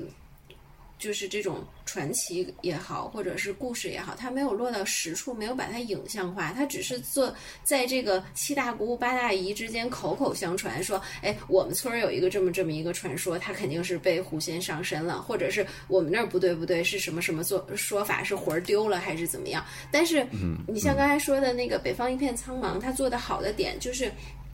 他把它落到实处了。你比如说像那个老爷爷的去世，他看到了这个老爷爷又又在屋外这个实体的影像，然后包括到屋内发现已经去世了，然后包括这个狐狐仙，然后包括炸矿，然后包括最后的这个跳大神的这个段落，他都把它实体化了，他就变得吸引人。对对，就你他就变得比较充实，而且有说说服力。对，你可以把它理解成为一种艺术艺术的表达，也可以把它理解为就是活见鬼了。对对对，所以这个中邪的话，但中邪的这种尝试，包括它能够争取到龙标可以放映，不管最后因为什么原因，那出品方这个呃这个自己宣传上面作死，那这你这没办法。然后呢，对 这个，但至少他争取到了这个呃这个上映的名额指标，其实是给中国很多呃恐怖题材导演一个这种叫什么？尤其是伪纪录片领域的导演，一个很好的这个鼓励作用，说明对还是会上映的。你包括像现在说到这个在中国上映这种呃伪纪录片恐怖片的这种的话，其实就说到这个《凤凰城遗忘录》，它是应该我没记错的话，应该是呃除了这个呃，它比这个这个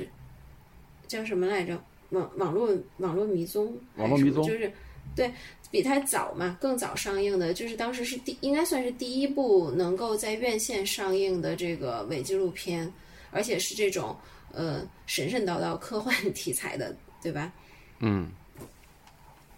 像呃《凤凰城遗忘录》这个这个类型的电影的话，嗯，就是它其实也是，它也能归为呃一种都市传说的题材。其实我觉得这类好像是的。对，多少都有点都市传说的这个性质，包括，呃，另一部我觉得还挺有意思的，就是，呃，适合这种有克苏鲁情节或者是巨物、巨大事物爱好者的这种呃电影，叫《追击巨怪》。其实他们都是有一种都市传说的性质。然后，嗯，这类题材的呃伪纪录片最吸引人的就是它，如你你把。我就是想看他把都市传说实体化，所以《中邪》其实他没有做好的点，就是我最想看的部分他没有拍出来。嗯，明白，明白。就是《凤凰城遗忘录》，起码是他把一个这么一个少年失踪，这么一个带点恐怖的东西跟一个科幻，而且他最重要的一点就是他他的那个伪记录感做得非常好。嗯，就是他的这个表达方式是通过，其实是一个很老套的一个。一个一个那个题材，就是我忽然捡到一盘录像带，或者说是呃事主丢丢失了一盘录像带，忽然被哪在哪哪哪发现，然后通过，而且它是展示的部分很短，它大量的是通过其他人的一些旁白、采访的一些片段，让你让把这个把这个事情的那个真实真实度，在不断的在你的脑海里边加深。其实它这个比较讨巧吧，我觉得《凤凰城遗忘录》其实。不光是《凤凰城遗忘录》，我觉得就所有的伪纪录片，如果你今天听完这期节目，你感兴趣，如果你上豆瓣查的话，评分都不高。对，怎么分数都特别特别低。其实这一点就是刚才我说那个，我觉得是有很大的影响的。就是你一旦看过一个之后，你可能看其他你都会觉得没意思。就是，但是我觉得这个片子是发现了一个录像带，下一个片子是发现了一个录像带，下下个片子还是发现录像带。我觉得这个事儿其实也不是，也不一定完全是这样。就是说，嗯，豆瓣儿的传统嘛，就是恐怖片，还有什么这这类评分都很低。然后 豆瓣儿评分高的恐怖片都很难看，都不恐怖。嗯，可能因为它不恐怖，所以呢，那个看的人就多。你像你像咱们上次就是在那个年度盘点里面骂过的那个《鬼水疑云》。你记得吧？就阿根廷那个，不是，那个不是叫鬼水，鬼水疑云是日本的，那个叫什么鬼什么鬼影还是什么疑云？反正就就是就是阿根廷的那个电影，就特别烂，特别特别烂的那个电影。特别烂，对。你想那个电影在豆瓣的年度盘点里能排进年度十佳恐怖片，你就知道豆瓣看恐怖片的水平是什么样的了。所以，我看恐怖片的时候。从来不去，就我我大部分看电影都不看豆瓣那个评分啊，就是但是 特别是恐怖片，就是你你像就那个阿根廷那电影底下评论写我吓死了，然后说觉得好恐怖，然后好精彩。你觉得这种豆瓣对恐怖对恐怖电影包括伪纪录片的评价有什么可信度吗？所以如果喜欢看恐怖片的小伙伴们，千万不要上豆瓣看评论，没有任何参考价值，还会还会就把你给带歪了。还会错过很多还不错的，其实还蛮有趣的片子。对的，其实恐怖片这种东西真的要呃亲自去看，你才知道到底是不是好看。因为每个人会吓到的点，或者每个人感兴趣的点，其实不一样。对对对对，啊，其实《凤凰城遗忘录》其实它的那个恐怖的元素就不是很多了。嗯，它大概它大部分都是一个不恐怖，但是但是就是如果你对这种什么所谓的第四类接触呀，这种外星人呀，就这种的。就是像咱们这样，像像我这样的，像我这样看《飞碟探索》长大，渴望被外星人带走的这 这这一代人，怎么不说你是看《走进科学》长大的？没有没有，我正经是看《飞碟探索》跟《奥秘》长大的。就他其实有很，嗯，他有很强的那个时代的影子。对对对，你可以借着这个《凤凰城遗忘录》，其实把那个科幻类的伪纪录片都一起说一下。我看这个对对对时间的这个关系，就快速的可以说一下。包括呃，因为那个其实《凤凰城遗忘录》它的背景也是那个呃外星热特别呃火热的那一段时间，就是全世界那一阵子都有一个特别疯狂的这个。飞碟和外星 U U F O 的这个热潮时期，其实这个《凤凰城遗忘录》的背景就是在那个那个年代下。然后，呃，这类的呢，像科幻类题材的，还有一部叫那个《异星绑架》。嗯嗯。啊，也是一个跟这个就基本上是很相似的一个故事，但是就是《异星绑架》可能在呃这个制作拍摄手法上，包括这个整个这个影片的这个感觉上，我觉得是要差于那个。凤凰城遗忘录的吧，嗯，大家如果要看的话，我觉得优先看这个。如果对这种第四类接触外星人这个有关的，可以看那个异形绑，可以看那个凤凤凰城遗忘录，嗯，然后之后再看这个异形绑架，对。嗯，其实呃，跟外星有关，就是呃外星生物这种题材有关的伪纪录片，最广为人知的还是第九区，对吧？对，第九区。第九区它这个。我我对第九区其实印象最深的就是那个男主指甲慢慢脱落的那个特写，对对对对对对对，嗯就这种虐人的这种虐心的这种段落，对。啊，之感觉就是那个特别感同身受的那种，就是你看他指甲那样了，对你，然后还自己给拔掉，你就会觉得哇，就是那个自己手都抽一下筋儿的那种感觉。这个第九区是，其实第九区也。嗯，我觉得不算是单纯的那种呃惊悚或者是什么的恐怖片，它里面也有搞笑的成分，包括就是那个去呃查抄这个外星人居住点儿，然后就是你就会发现外星人被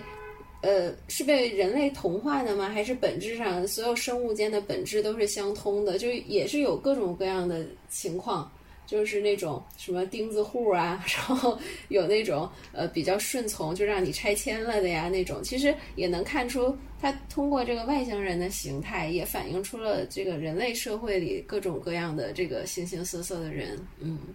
就其实我觉得，其实我觉得，就第九区还是大部分来看的话，还是套着一个伪纪录片风格的一个，它主要是以它的主要质感是一个科幻片的质感。还挺严肃的一个科幻片，包括它的那个影像风格呀、特效呀 这些的。对，它还是一个挺，它其实是它其实是科幻片为主，包括它的那个特效什么的做的非常棒，我觉得，而且它非而且非常刺激那个片子。只不过它是用了一个伪纪录的一个那个风格来拍这个来拍这个电影而已吧。对的。所以说它也是这个被那个大众所广为接受的一个类似于这种类伪纪录、伪类伪纪录风格片子风格的一个电影，嗯。对，就是真，所以就是印象让我比较深刻的，真的呃，涉及到呃科幻题材的伪纪录片的话，应该是那个《超能失控》。对，对，《超能失控》的话，对，就是呃一群这个呃中二的中学生，对对对，小朋友，美国小朋友们，就是无意中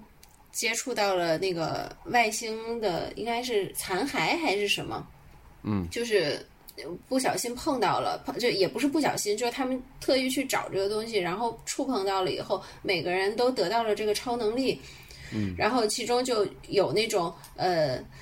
建议善用超能力的人，也有用超能力去作恶、自己作死的人。然后最后我印象最深，就是让你觉得哇，真的很厉害的是那个最后那个呃男主失控了以后，就是因为他有点类似于呃。被家庭的环境影响也好，还是周围的人对压力太大的，有点变得反社会，还是怎么样了？就是在空中跟另一个他的劝阻他的小伙伴在空中大战的那个场景。嗯嗯嗯嗯嗯，对，就是属于其实呃，我觉得挺多那个男生应该会喜欢看吧，满足了自己年轻时候就童年时代的一种。这种梦想，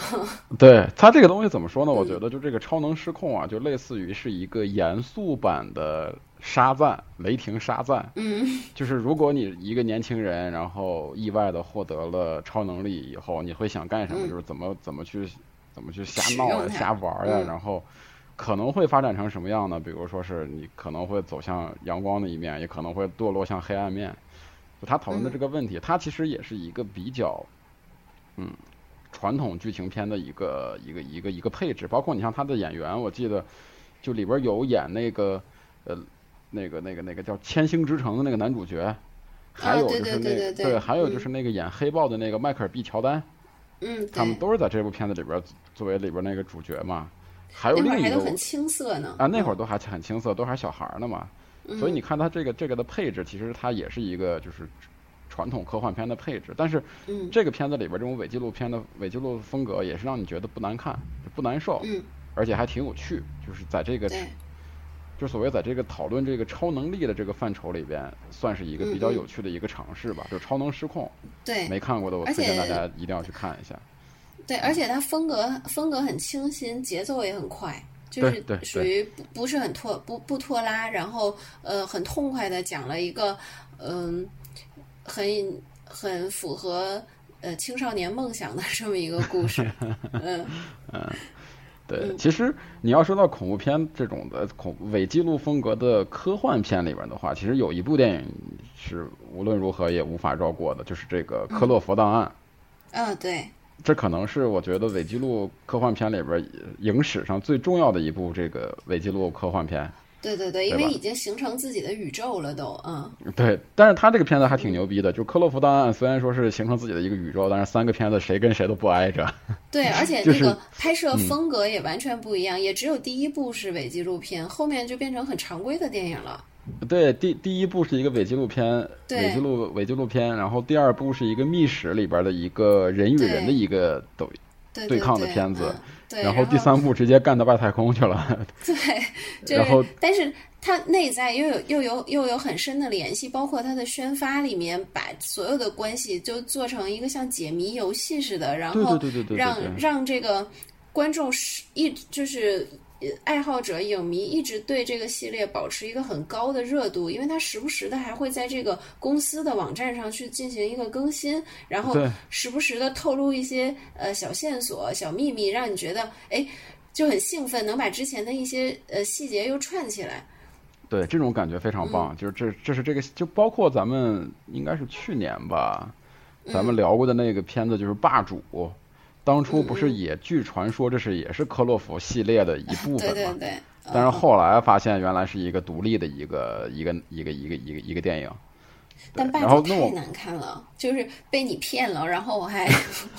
被你骗了，我还去看了，然后好难看呀！我记得还在群里一直吐槽那个。你不能，你以后不能这样，以后我也吃一堑长一智，以后不能给你推荐 类似于这种这种电影，我觉得有点关公门前耍大刀的感觉。那我我觉得就给大家好好推荐一下这个《科洛弗档案》吧，我觉得这个真的是非常有趣的一部电影，可以说是。对对对，对它的其实呃，对我觉得对于那个呃很多呃叫很多观众来说，是对于我来说其实也是了。我觉得它开头有点拖沓，开头有点太长了，你知道吧？就是迟迟不进入这个高能的剧情。嗯，然后那个等进入高能剧情了以后呢，又结束的很快，但是真的很爽。嗯，就是它高能的部分真的虽然比较短暂，但是确实很爽。就是呃，尤其它最后的它它融进了很多呃很多的这个呃叫什么很多的这个故事内容，包括呃一些感情的戏的部分呀，然后包括它这个。最后这个外星算是应该算呃异形生物大战的这种场景，其实它整个整体融合的很好。呃，唯一的我觉得的遗憾就是进入进入状态进入的太慢了。嗯嗯嗯，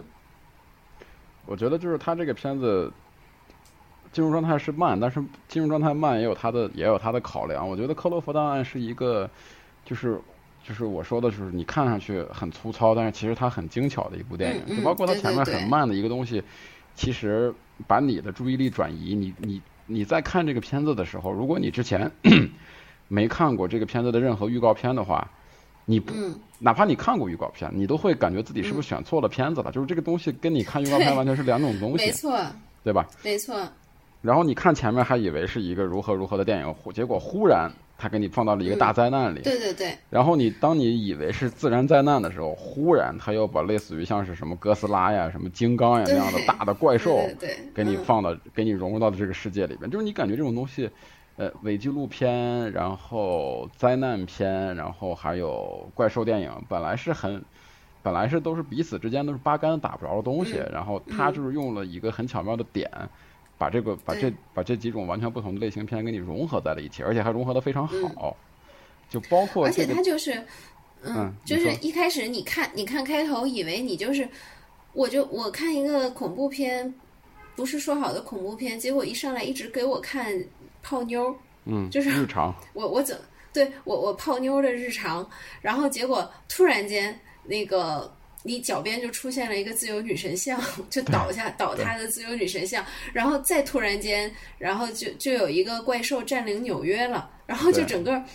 对，就是，诶，你觉得它的跳跃感很强，但是你看它的这个，呃，整个观影的过程，但不会有那种我从一个电影跳到了另一个电影的感觉，它还是一个完整的整体。嗯，就是它这个跳跃感给你是带来惊喜的嘛。对对吧？你这种跳跃感，同时与之伴随的就是你这种这种跳跃感，说说白了，你要是把它操控好了的话，就是给影迷，就是给观众惊喜。如果你要操作不好的话，就是让就是让我们觉得这是两部电影，或者是更多部电影，各是各的，对吧？对，嗯，对，就是因为这个电影，我最喜欢的就是我我是呃特别喜欢看那个地标性建筑毁灭的一个人，就是啊，全是那就前两天你肯定特别高兴吧？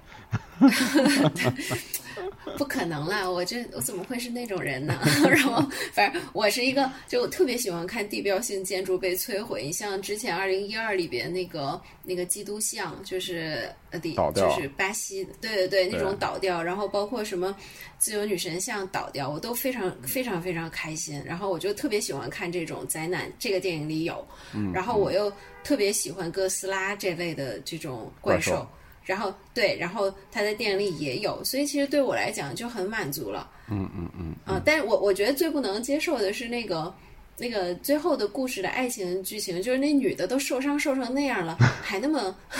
就是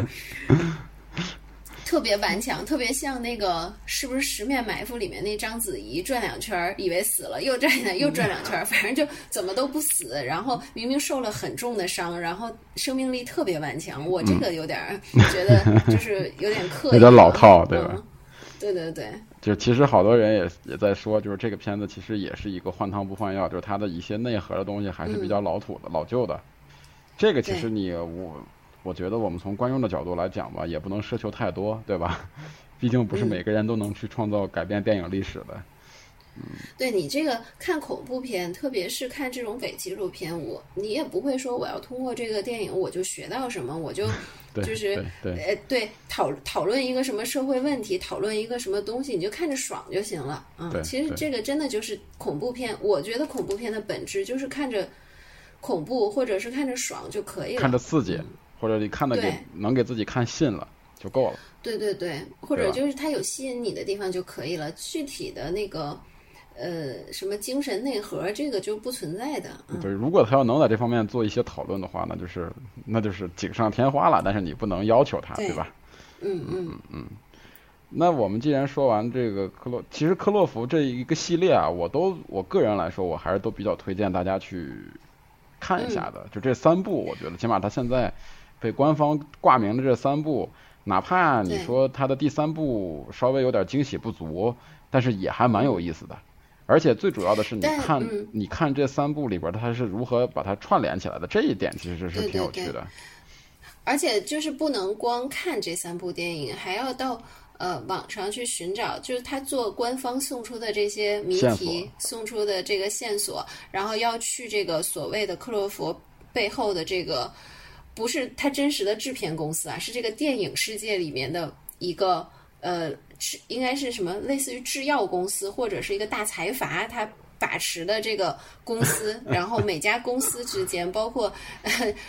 甚至能细节到就是衣服上面的线索，这些衣服上面印的图案，还有一些编号，还有什么小的符号，这个就是呃有点有点像真的像在做就是玩一个解谜游戏，就是非常非常有意思。这个也是呃为。整个这个系列，哪怕它嗯在剧情或者是拍摄手法上有一些瑕疵，但是它通过整个的这个布局，包括宣发，它其实弥补了很多遗憾的地方。嗯嗯嗯。其实我就刚才忽然聊到这个，就是这个一二三四，就这个续集，包括跟这个细微的联系。其实我就忽然想到了一个刚才我忘了说的一个，其实我个人来讲还比较喜欢的一个系列，就是死亡录影带、死亡录像。对，就是你说到你喜欢这个，我就觉得肯定是因为那个女主长得就西班牙女主长得又漂亮，然后穿的又少，就穿一小白背心儿，然后 你怎么对我有那么大的偏见呢？你这个人，我们哎，你看主播之间的撕逼不要放在节目里边，浪费大家的。同样是同样是一样的剧情，你就说你喜欢死亡录像，不说你喜欢隔离区，其实是一模一样，只不过就换了一种语言而已。不是，但是死亡录像，我当时为什么非常喜欢这个这个这个系？系列其实这个系列也有点那个怎么说呢？它其实这个东西也挺老土的，可以真的可以说是比较老土的一个。嗯嗯。但是呢，死亡录像让我真正就是让我真的觉得这个这个这个这个这个系列真的牛逼的在于它的第二部，它的第二部跟它的第二部的时候，忽然跟第一部有一个有有了一个关系，就是它第一部这个故事已经看似讲的非常非常完整了，就觉得是已经讲完的一个东西，对吧？嗯。就它第一部其实跟隔离区非常像，第一部跟隔离区非常像，它等于就是讲的是隔离区就是翻拍它嘛啊对，就是但是你看它第二部美国版的嘛，它第二部是怎么回？它第二部怎么安排？第二部它其实换了个视角，第二部其实就到就到驱魔上了啊对，但是它第二部其实换了个视角，第二部你看它是以一个那个第一部是以那个女主角这个这个这个这个视角作为一个一个主要的叙述叙述路线对吧？嗯，然后他其中在第一部的时候，他有一个非常小的一个埋下了一个非常小的一个种子，就是他们这个呃四个四那个这个突击队特警特特种部队在这个大楼里边发现了几个孩子。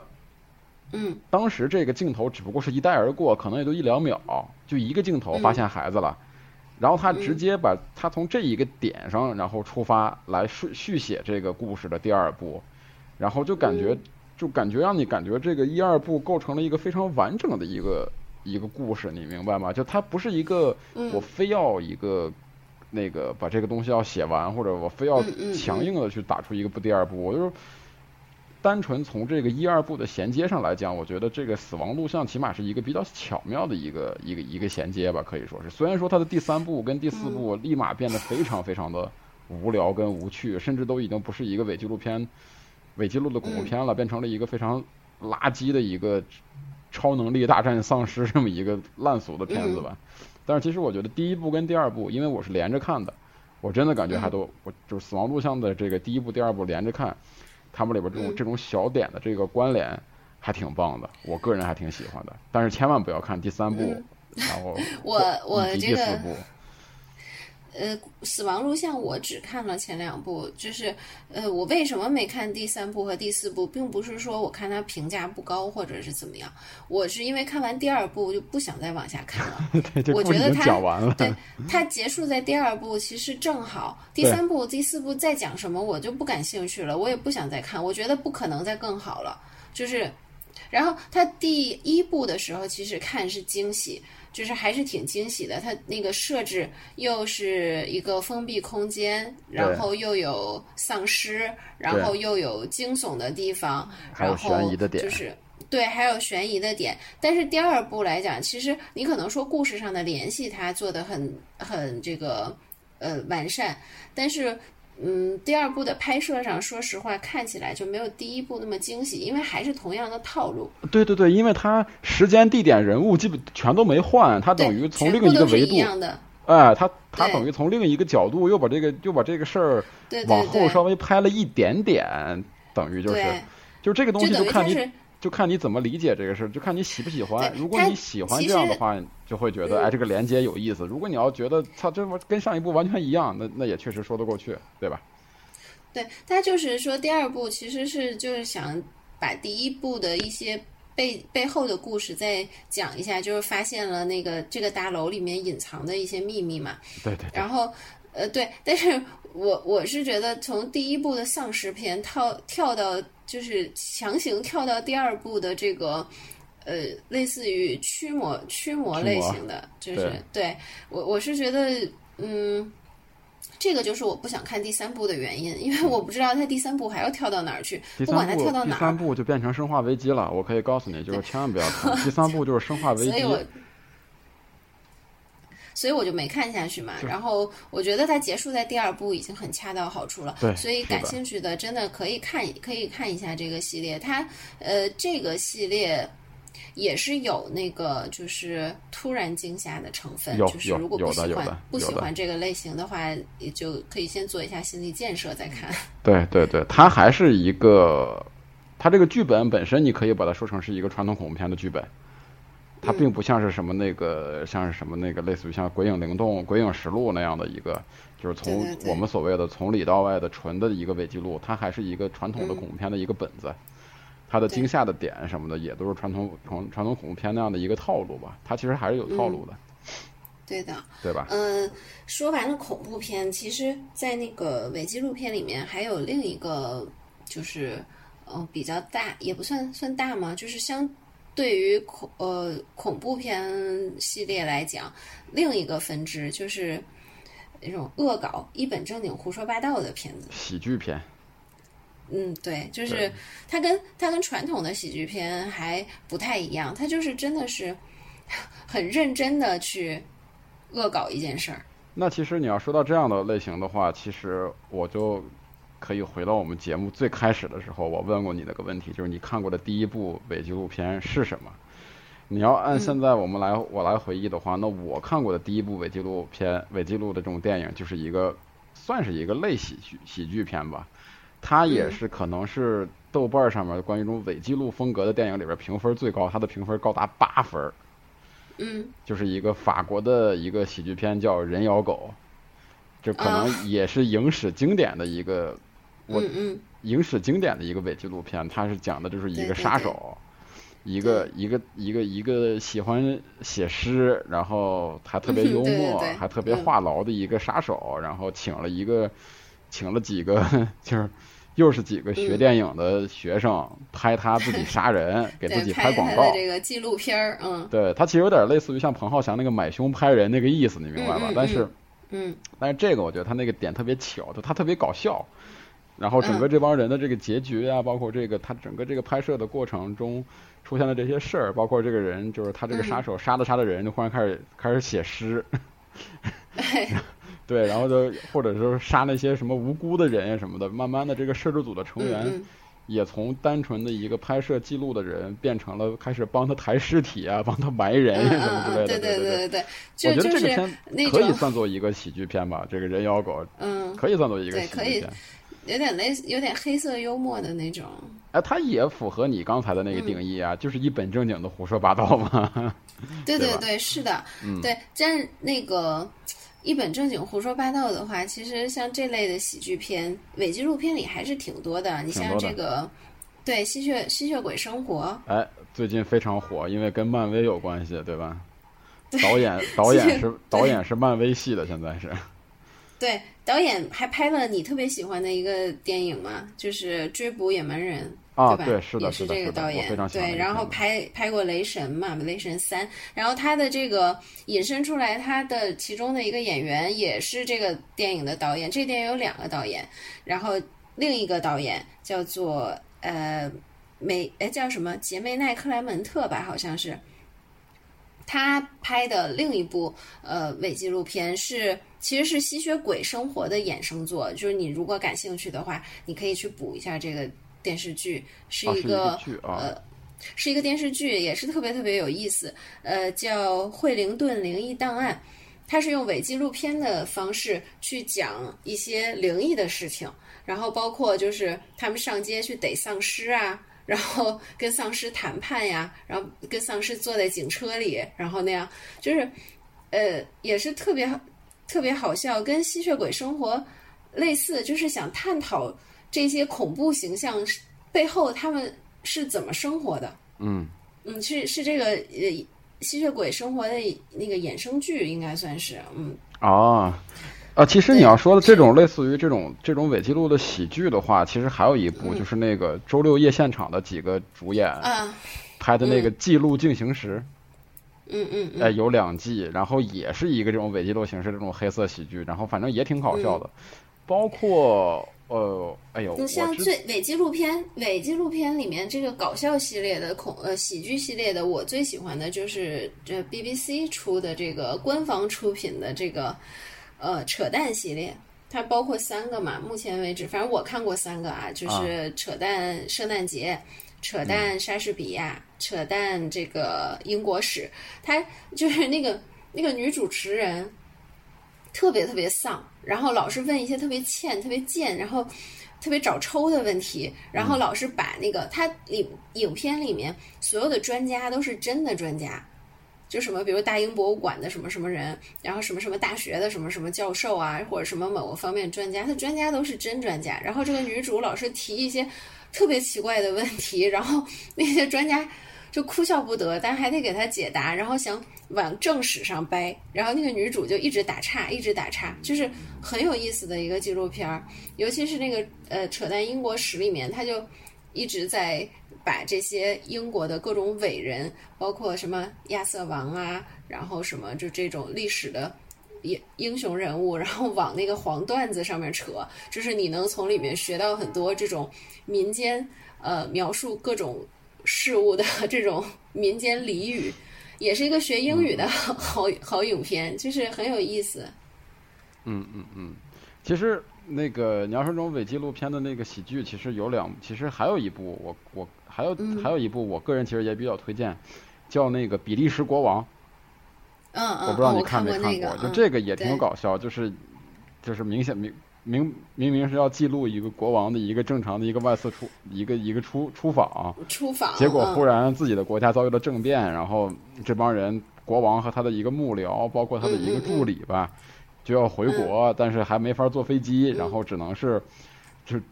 那个坐车，然后搭车走那个巴尔干。就是那个 巴尔干地区，然后特别搞笑，也是一个喜剧片。这个片子它非常，也是一个非常轻松幽默的一个搞笑的一个喜剧片。哎，你你说你说到这个，我就觉得比利时人为什么那么喜欢恶搞自己的领袖或者什么？是不是？我记得有一部片子也是比利时吧？是他们那个他们的是谁呀？是比利时的什么一个高官，然后那个出访，结果被劫持了，要求他去暗杀美国总统，他要不去暗杀，就把他家人给杀了。是比利时还是哪儿？反正也是一个欧洲什么国家。我觉得他们都特别喜欢恶搞这种题材。那个电影反正也是看得我目瞪口呆的。对，还有一个，还有一个是呃，二零一七年的一个英国的一 一个伪纪录片，它的那个导，它的这个名字叫那个大屠杀，然后副标题是吞食过去，然后是讲的是那个是那个 BBC 拍的，也是 BBC 拍的。他讲的是那个关于那个关于什么呢？他是他是关于那个素食主义，嗯嗯，然后包括你这个吃肉呀什么的，就这方面，这个就不剧透了，剧透了就没太大意思。它是一个类似，它是一个半科幻吧，科幻性质的一个一个一个伪纪录片的一个电影。你说好像看过这个电影，电那个这个这个。他的这个导演是一个英国特别出名的一个年轻的一个喜剧人，脱口秀类似那种脱口秀演员，特别。就反正这个片子里边还有特别特别多好玩的、搞笑的一些桥段跟段子，非常有趣，就这个还挺推荐的。还有就是伪记录，嗯啊，还有就是那个我我捎带手还有推荐的就是那个呃，应该是 HBO，HBO 推出了两部这个关于体育的这个伪纪录片，一部叫那个《七日地狱》，讲的是那个环法，环法那呃不是环法去了，讲的是那个二零零。那个、那个、那个网球两两个网球选手，嗯嗯嗯，整整打了七天，一场比赛打了七天，然后里边一些非常搞笑的事儿，反正就是 HBO 招牌的那个无下限不要脸呗。然后在这个片子的那个两位主角，一个是那个那个周六周末夜现场的那个主那个一个主演，还有另一个就是现在特别火的那个基特哈灵顿，就是《权力游戏》里边的那个 Snow 的扮演者。还有一部啊，就是那个环法。但是他是环法这个特别好笑，它是改编的是环法，但是它是取材自这个环法，但它的名字叫做环药房自行车赛。对对对，就是讲的是这个环法比赛里边这个药物滥用的这个情况。但是这个片子非常非常搞笑，而且特别好看，而且主演都是大牌啊。对，而且里边还有一个，一旦说是名字就是剧透的一个。大咖在里边客串，对，出演自己，然后演的非常搞笑，对，嗯，就是一个，而且环法这个真的特别推荐，真的很好看啊。但是其需要注意的一点啊，就如果你是一个未成年人，或者你在公共场合，千万不要看环药房自行车赛跟这个七日地狱，因为都有大量的生殖器裸露镜头跟特写 会极易引起尴尬。嗯。啊，那你再推荐你，那你你接着你的推荐，就是这种喜剧风格的。呃，喜剧风格的话，还有一个是这个叫《英村脑残故事》，嗯啊，这个也是也是非常恶搞的一个英剧，因为我觉得英剧其实呃恶搞的题材，尤其是他们那个脑洞呃特别大、特别多，就这类的，所以大家要是感兴趣这种呃。这种形式的喜剧片的话，其实可以尝试一下。但是我最推荐的还是扯淡系列，因为我觉得扯淡系列真的太有趣了。因为你看完了之后，嗯，一定要小心被洗脑，把那个 把这个节目里的当成了正史，就麻烦了。对，还有一个，还有一个，忽然想起来，是我二零一八年还比较喜欢的一个喜剧，也跟那个《记录进行时》很像，Net Netflix 出的。叫美国囧案，囧是那个特别囧那个，对对对对对，那美国囧案就是就是屎尿屁的那种。那个对，那个有两季，然后就讲的是学两个是那种类似于那种学生侦探，然后第一集讲的是有人在一个学校的车上，好多车上刻了好多鸡鸡，生殖器就图片，然后那个那个画了好多鸡鸡，他们就在在找第二这个到底是谁画的，然后第二季讲的是。第二季这个东西特别火，就曾经在新浪微博上火过一段，就是有人传，突然还挺恶心的。对，说是某美国一个学校什么学生恶作剧，把泻药放进了这个饭里边，导致全学校的人大大便失禁，拉了一学校。就其实那个 当时那个好多人以为是真实的事儿，其实那个是美国囧案第二季的一个预告片。嗯嗯。啊，就其实就美国囧案也也推荐大家看看。虽然说它是一个喜剧为主的这么一个胡闹的一个片子吧，但其实他在里边探讨的关于这个学校霸凌呀，关于美国学校高中里边这种不同阶层的不同社会地位的这个学生的这个如何共处呀，包括更有深层次的这种美国这个教育制度的时候，他其实对这个是有所反思的。对，所以我反而觉得他是影射了很啊，对对对，影射了很多真实的社会问题。嗯，对对对对对。然后那个，那我们今天就聊了这么多，然后还有什么能给大家推荐的？你那边？我这边要推荐一部的话，就是呃，不恶搞也不恐怖的，很正统，甚至是嗯比较感人的一部，算伪纪录片吗？就是叫《出租车》，它的导演是白气球和《谁能带我回家》的导演，这个对帕纳西，他拍的一部呃。我觉得应该不算伪纪录片，应该算纪录片，但是也想推荐给大家。他是，嗯，他自己，呃，去真实的做了一个出租车司机，然后在这个他的这个后视镜这块安了这个摄像头，然后记录他的每一位乘客，然后他乘客上车之后呢。他就会问乘客一些问题，跟乘客聊天儿，然后由乘客讲述自己生活里的一些故事、一些遭遇，然后有形形色色的人，有老人，有年轻人，有情侣，然后有他们的爱情故事，还有他们人生呃高兴或者不高兴的故事，就是能够从呃这部电影里面看到呃人间百态和各种喜怒哀乐，是一个呃我觉得还是挺。温情的一个喜剧，对，挺挺温情，然后能够让你感受到，呃，真实的生活到底是什么样的这么一部电影。然后在这个出租车里边，出租车这个里边，他导演拍到了一个那个一个伊朗的一个女性的一个律师，然后这个律师在二零一九年三月十三日，然后被政府判了三十八年的监禁。以及一百四十八下的鞭刑，然后是因为他的罪名是危害国家安全以及侮辱最高领袖等罪，就是这个片子，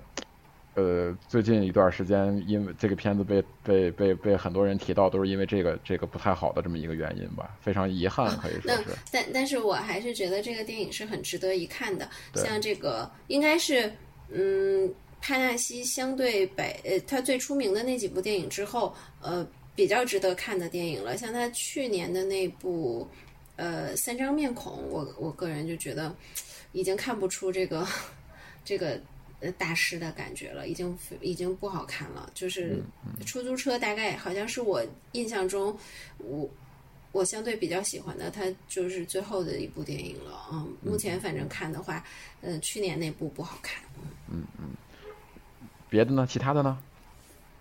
其他的好像没，其他的没什么想要推荐或者是印象深刻。哦，有一部说到这个驱魔类的电影，有一部大家千万不要去看的，叫《附身实验》，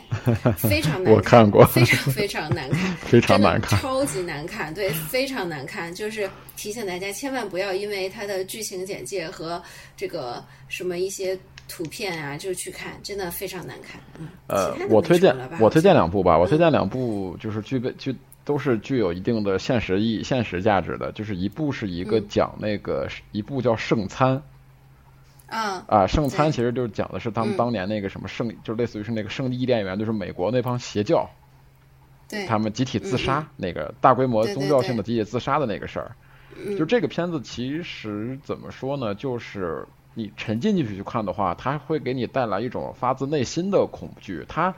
你说里边的对于恐惧的展，对于恐怖桥段的展示，其实只有他们最后那一段自杀那一个，而且自杀那个还是拍的是在一个一片艳阳下，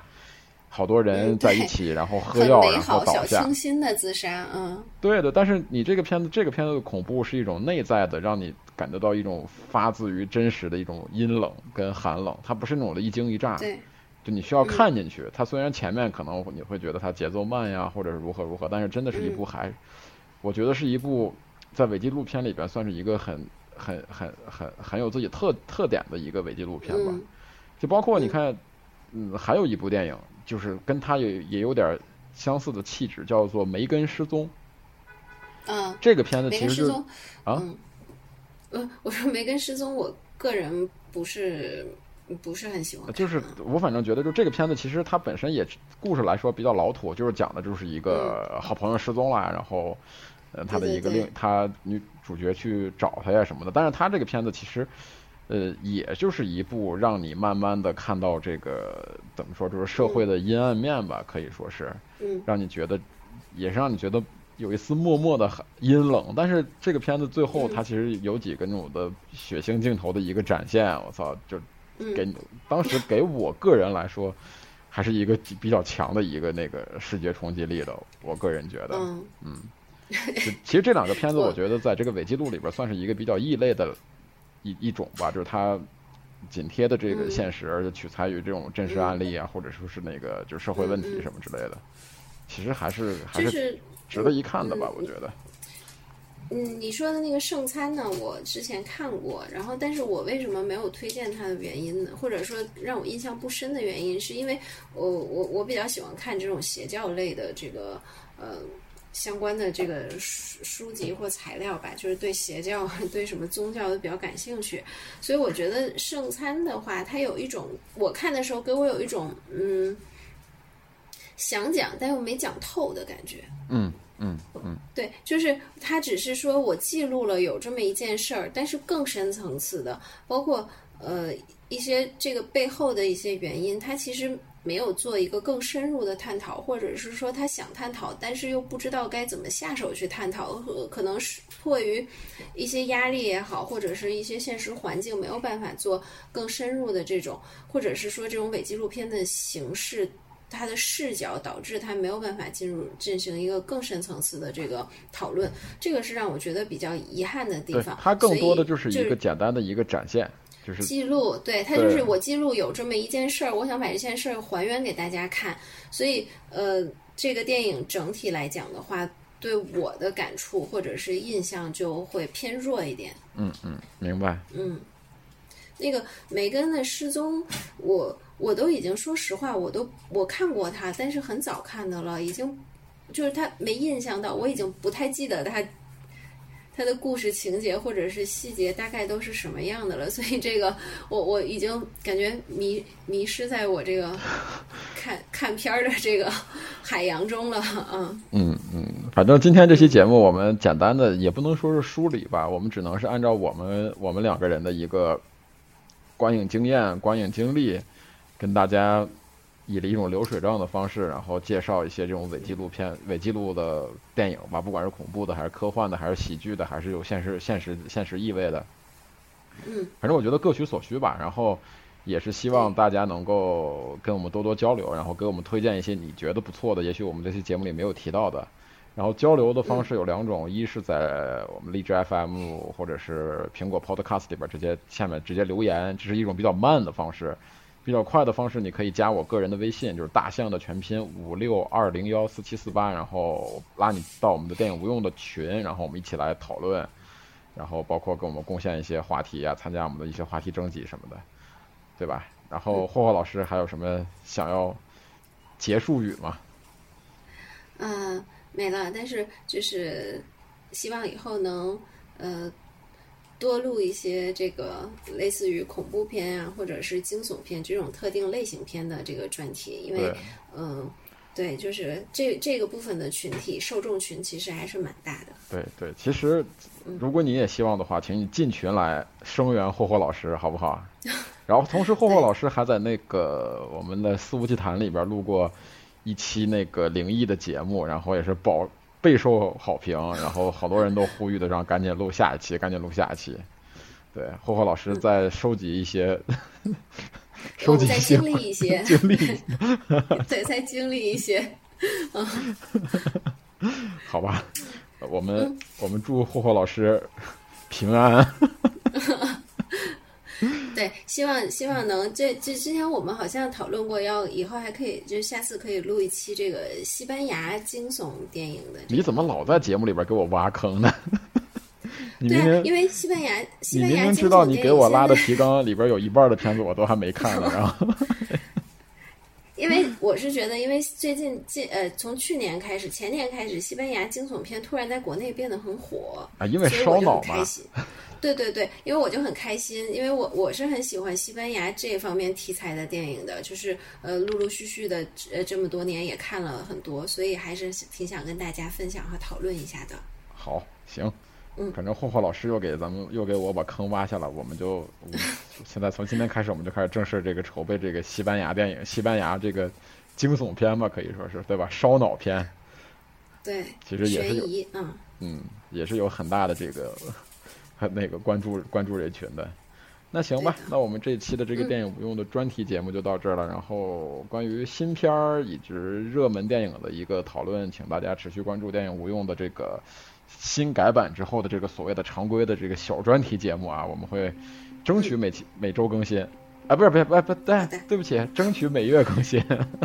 这是你给自己挖坑了吗？但是我可以把这句话删掉呀。太过分了，争取每周更新哦。我 行吧，行吧，就这么着吧，好吧，大家拜拜好。的，